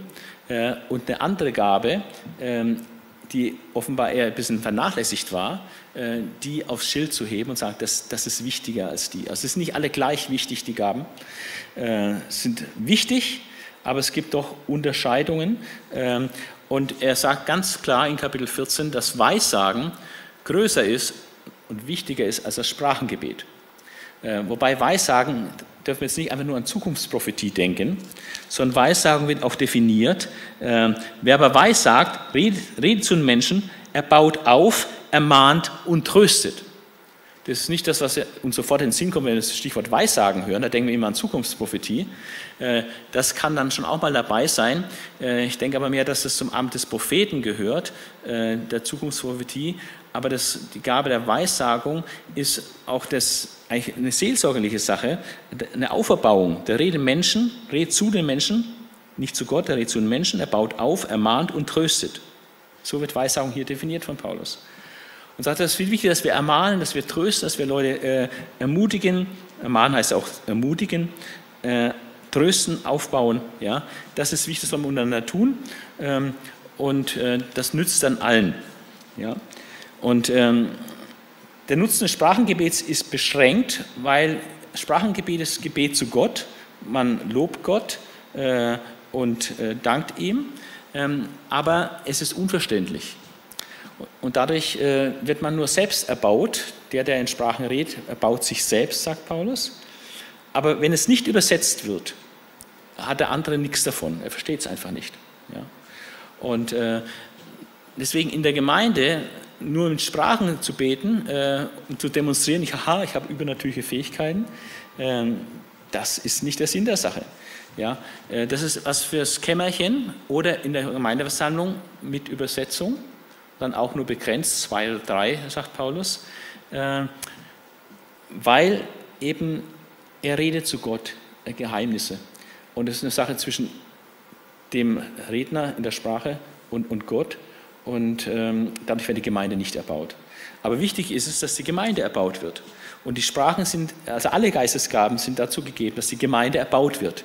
Nur das Sprachengebet ist die einzige Gabe, wo nicht die Gemeinde erbaut wird, sondern der, der es hat, äh, er wird erbaut geistlich dadurch, wird gestärkt.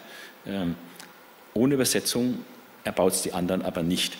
Der Nutzen der Weissagung dagegen äh, ist vielfältig, weil die Leute ermahnt werden, die werden getröstet und, und Ungläubige werden überführt äh, durch äh, Weissagung, äh, durch prophetisches Reden, äh, von ihrer Sünde überführt. Also auch da merkt man wieder, das hat nichts was mit Zukunftsprophetie in erster Linie zu tun, dieser Begriff hier.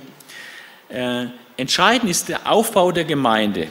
Aufbau der Gemeinde hat Vorrang vor Selbsterbauung. Ja.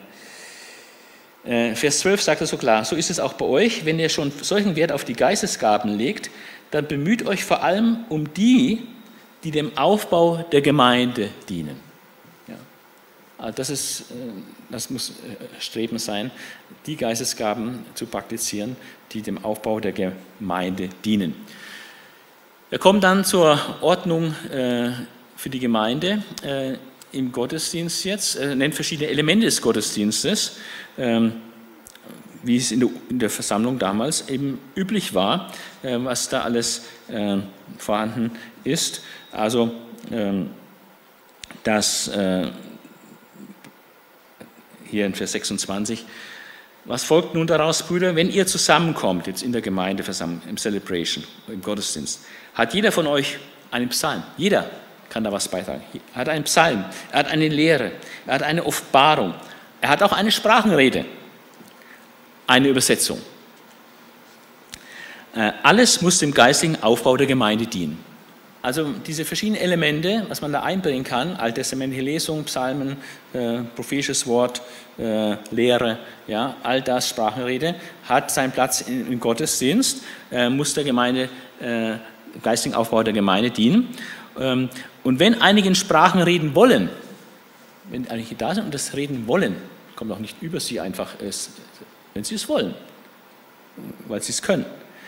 Dann sollen es zwei oder höchstens drei tun und dann der Reihe nach. Also nicht durcheinander, nicht alle auf einmal, nicht endlos 10, 20 Leute, zwei oder drei maximal. Und einer soll übersetzen. Und erstaunlicherweise gibt es offenbar sehr viele Menschen, die die Gabe haben, in fremden Sprachen zu reden, aber es gibt offenbar sehr, sehr wenige Menschen, die die Gabe haben, es zu übersetzen. Und wenn niemand da ist, der die Gabe der Übersetzung hat, äh, dann kann man das nicht in der Gemeinde anwenden. Ja, dann ist es unverständlich. Paulus sagt auch, ich selber würde lieber äh, zehn Worte in Klartext reden, als äh, zehntausend Worte in, in Zungen, die keiner versteht. Und du fühlst dich auch total ausgeschlossen und du denkst, sag, wenn Leute von außen kommen und ihr redet da in, in Zungen und es wird nicht übersetzt, die denken ja, äh, sind die hier wahnsinnig, sind die hier verrückt oder was ist denn hier los? Ja, also es ist ganz völlig unverständlich. Wenn kein Übersetzer da ist, soll der Sprachenredner in der Versammlung schweigen. Ganz klare Ansage. Ja. Soll schweigen, wenn kein Übersetzer äh, da ist. Zum Verhalten der Frauen im Gottesdienst, äh, auch das hat äh, wohl auch mit kultureller Ordnung äh, damals zu tun. Muss vorstellen, in der Synagoge saßen die Frauen und Männer völlig getrennt. Die Frauen haben natürlich nie ein Wort gesagt in der, im Gottesdienst der Synagoge. Jetzt in den christlichen Gemeinden äh, ähnliche Kultur noch. Ähm, es ist damals wohl üblich gewesen, dass die Frauen in den Versammlungen schweigen. Es gibt gewisse christliche Gemeinden, wo das auch heute noch so praktiziert wird, äh, dass die Frauen im Gottesdienst grundsätzlich äh, schweigen. Es ist aber die Frage, ob das so gemeint ist, dass das auch heute so sein soll. Ähm, er sagt, es gehört sich nicht für eine Frau in der Versammlung zu reden. Ähm, ist die Frage, meint er das ganz grundsätzlich oder meint das nur irgendwie geschwätzige Frauen, die da äh, die Sache stören oder so? ist eine sehr umstrittene Passage. Ähm, ich denke persönlich, dass es äh, auch sehr viel mit Kultur zu tun hat und dass wir heute einfach in einer ganz anderen kulturellen Situation leben. Und äh, es würde völlig diskriminierend empfunden werden, äh, wenn Frauen nicht reden würden im, Gottesdienst. Ähm, entscheidend ist ein geordneter geistlicher Gemeindeaufbau. Das ist so das Prinzip. Nicht, es soll alles anständig und geordnet zugehen. Äh, in Vers 26, alles muss dem geistlichen Aufbau der Gemeinde dienen. Ja, ähm, die Gemeinde muss aufgebaut werden. Es muss ordentlich zugehen. Gott ist ein Gott der, nicht der Unordnung, sondern des Friedens. Also das sind so Prinzipien im Blick auf den Gottesdienst, die er hier aufstellt. Er kommt dann abschließend zur Frage der Auferstehung der Toten. Und da gab es damals Zweifel an der Auferstehung der Toten und auch heute gibt es Zweifel an der Auferstehung der Toten. Äh, er sagt hier, einige von euch sagen, es gibt keine Auferstehung der Toten. Kapitel 15, Vers 12. Und äh, das war schon zur Zeit Jesus so, dass da Leute an der Zweifel an der Auferstehung äh, hatten. Ähm, denken wir an, an die Jünger, an Thomas ähm, oder auch die, die Jünger Zwölferkreis zunächst hatten es auch nicht geglaubt, dass die Frauen kamen. Ähm, natürlich die Sadduzäer haben nicht an Auferstehung geglaubt. Also es war damals schon unklar. Äh, und heute ist es auch nicht anders. Heute durch die liberale Theologie äh, gibt es viele, die sagen, das Grab war nicht leer das Grab äh, war voll. Jesus sei nicht tot gewesen. Im Islam wird gesagt, einer, der ihm ähnlich war, wurde gekreuzigt. Ähm, oder moderne Theologen sagen, es war eine Halluzination der Jünger. Oder Jesus ist in die Verkündigung auf, auferstanden. So wie Leute, wenn Leute, Leute Goethe lesen, lebt Goethe wieder auf. So, wenn Leute Jesus verkündigen, lebt Jesus wieder auf. Aber er war natürlich äh, tot geblieben. Oder Auferstehung sei frommes Wunschdenken der, der Gläubigen. Oder Jesus war nur scheintot ist dann wiederbelebt worden. Ähm, oder die Rede von der Auferstehung ist nur die Rede von der Bedeutsamkeit Jesu, aber er ist nicht wirklich auferstanden. Also lauter solche Sachen gibt es heute. Ähm, und äh, Paulus räumt dann gründlich äh, mit diesem Irrsinn auf, indem er sagt, die Auferstehung Christi ist ein absoluter wesentlicher Bestandteil des Evangeliums. Ja, äh, er hat das Evangelium ihm gegeben. Er sagt es nochmal, woran das Evangelium besteht. Es sind zwei Dinge, worin das Evangelium besteht. Kapitel 15, Vers 4, äh, Vers 3 und 4. Ich sage euch in erster Linie, ich habe euch in erster Linie das weitergegeben, was ich auch empfangen habe. Christus ist für unsere Sünden gestorben. Steht übrigens nicht für unsere Krankheiten, nur für unsere Sünden. Etwa 100 Stellen im Neuen Testament, dass Christus für unsere Sünden gestorben ist. Und zwar nur. Paulus hat da nichts anderes gelehrt. Christus ist für unsere Sünden gestorben, wie es die Schriften gesagt haben. Er wurde begraben und am dritten Tag auferweckt, wie es die Schriften gesagt haben.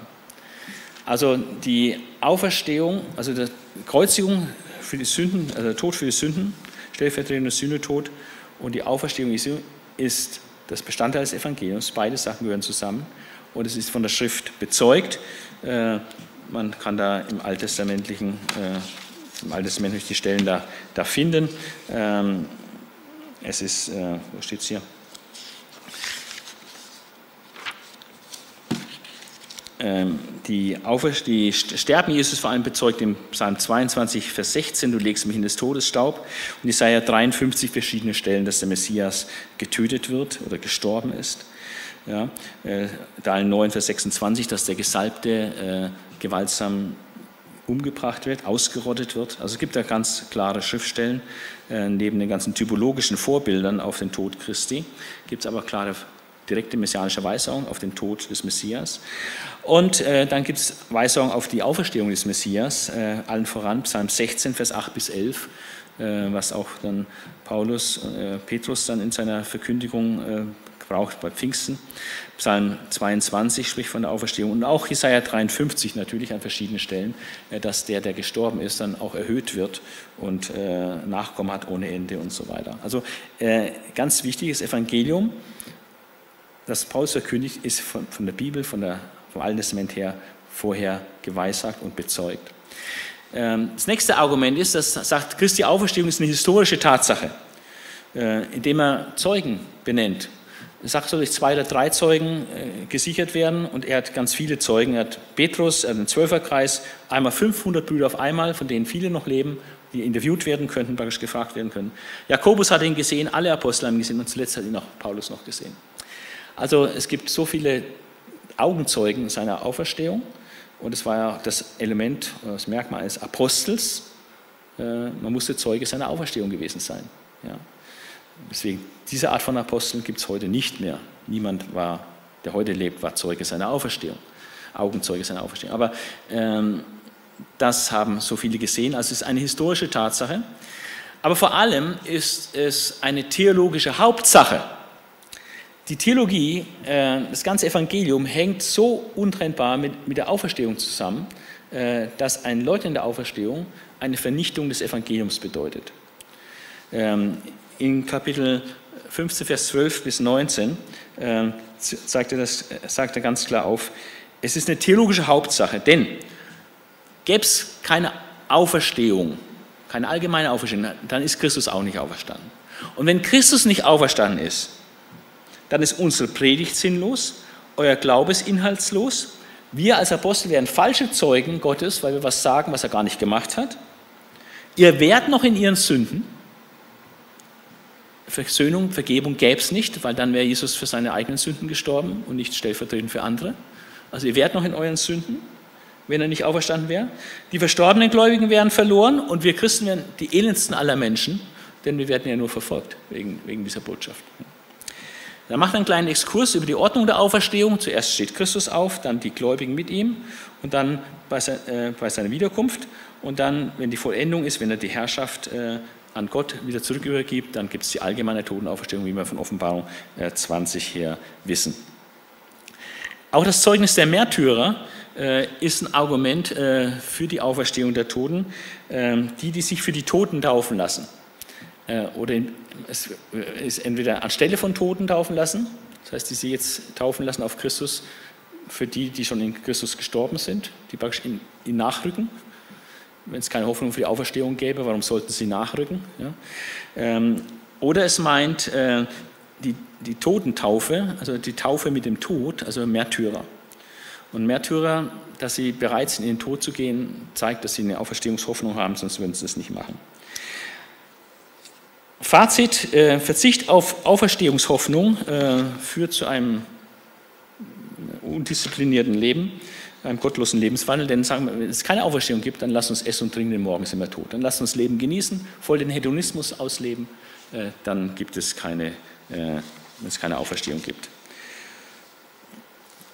Dann das Wie der Auferstehung, äh, hier führt dann aus, wie unterschiedlich der jetzige Leib ist zu dem Auferstehungsleib. Äh, da wieder so Ping-Pong hin und her, so, so, so, so. Der Auferstehungsleib ist unverweslich, er ist in Herrlichkeit, er ist in Kraft, er ist ein geistlicher Leib. Ja, äh, Christus ist der letzte Adam, äh, der dann diesen neuen Leib hervorbringt. Ähm, Christus ist vom Himmel und äh, wie der himmlische, so sind auch dann wir, die zu Christus gehören.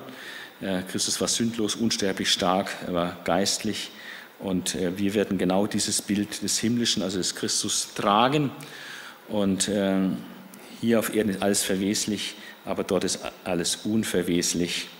Ähm, und dann sagt er noch ein, Geheim, ein Geheimnis, ähm, es werden nicht alle sterben, sondern diejenigen, die, die Gläubigen, die leben, wenn Christus erscheint, wo dann die Totenauferstehung stattfindet, die Auferstehung der Gläubigen stattfindet, äh, die werden nicht sterben, sondern die werden verwandelt werden. Die werden von diesem jetzigen Leib, wird ihnen praktisch der Auferstehungsleib übergestülpt werden. Sie werden also verwandelt werden, ohne den Tod gesehen zu haben. Ein wunderbares Geheimnis. Er belegt es dann auch noch mit zwei Schriftstellen aus Jeremia, Jesaja und aus Hosea. Äh, und als Schlussfolgerung hat er dann äh, wenn das so ist, liebe Leute, meine geliebten Brüder, seid fest, unerschütterlich, nehmt immer mehr zu in dem Werk des Herrn. Warum sollen sie immer mehr zunehmen? Weil ihr wisst, dass eure Arbeit nicht vergeblich ist in dem Herrn. Äh, geht noch auf Fragen der Geldsammlung ein, hat einen ganz praktischen Vorschlag, wie es gehandhabt werden soll. Die sollen da jeden Sonntag, wenn sie sich offenbar treffen, äh, was zurücklegen, äh, damit man nicht einmal viel geben muss, dann einfach regelmäßig was zurücklegen, damit man dann auch was hat, wenn dann das Geld eingesammelt wird. Und er regelt auch ganz praktisch, wie die Geldübergabe, die Sammlung, die dann hier eingenommen wird, dann nach Jerusalem überbracht werden kann. Er wäre auch bereit, da noch mitzugehen, wenn manche das wünschen. Ansonsten wird es bestimmten Brüdern anvertraut werden. Zu Apollos haben Sie auch noch eine Frage. Warum kommt Apollos nicht zurück? sagt er nun zu unserem Bruder Apollos, ich habe ihn immer wieder gebeten, mit den Brüdern zu euch zu kommen. auch nicht er nur allein, sondern er in seinem Team. Aber er wollte jetzt noch nicht. Doch sobald er Gelegenheit dazu findet, wird er kommen. Also die Apollos-Fans dürfen sich freuen, der Apollos kommt auch wieder, äh, aber die anderen sollen sich auch freuen. Ja? Die Parteien sollen ja überwunden werden. Und Paulus freut sich auch mit, wenn Apollos da kommt und dient. Der Briefschluss enthält noch Reisepläne des Apostels Paulus. Er kündigt an, dass Timotheus zu ihnen kommt. Er hat noch einige Schlussermahnungen an sie und bestellt Grüße von verschiedenen Leuten auf den Gemeinden der Provinz Asia. Er hält sich ja gerade in Ephesus auf, der Hauptstadt von Asia, der Provinz Asia. Und äh, von Aquila und Priscilla, Prisca lässt er Grüße bestellen von anderen Brüdern und so weiter. Und schließt dann auch mit seinem typischen Segensgruß, die Gnade des Herrn Jesus sei mit euch. Meine Liebe gilt euch allen, denen ich durch Jesus Christus verbunden bin. Er versichert sie nochmal, er hat sie unheimlich lieb, auch wenn sie noch sehr unreif sind.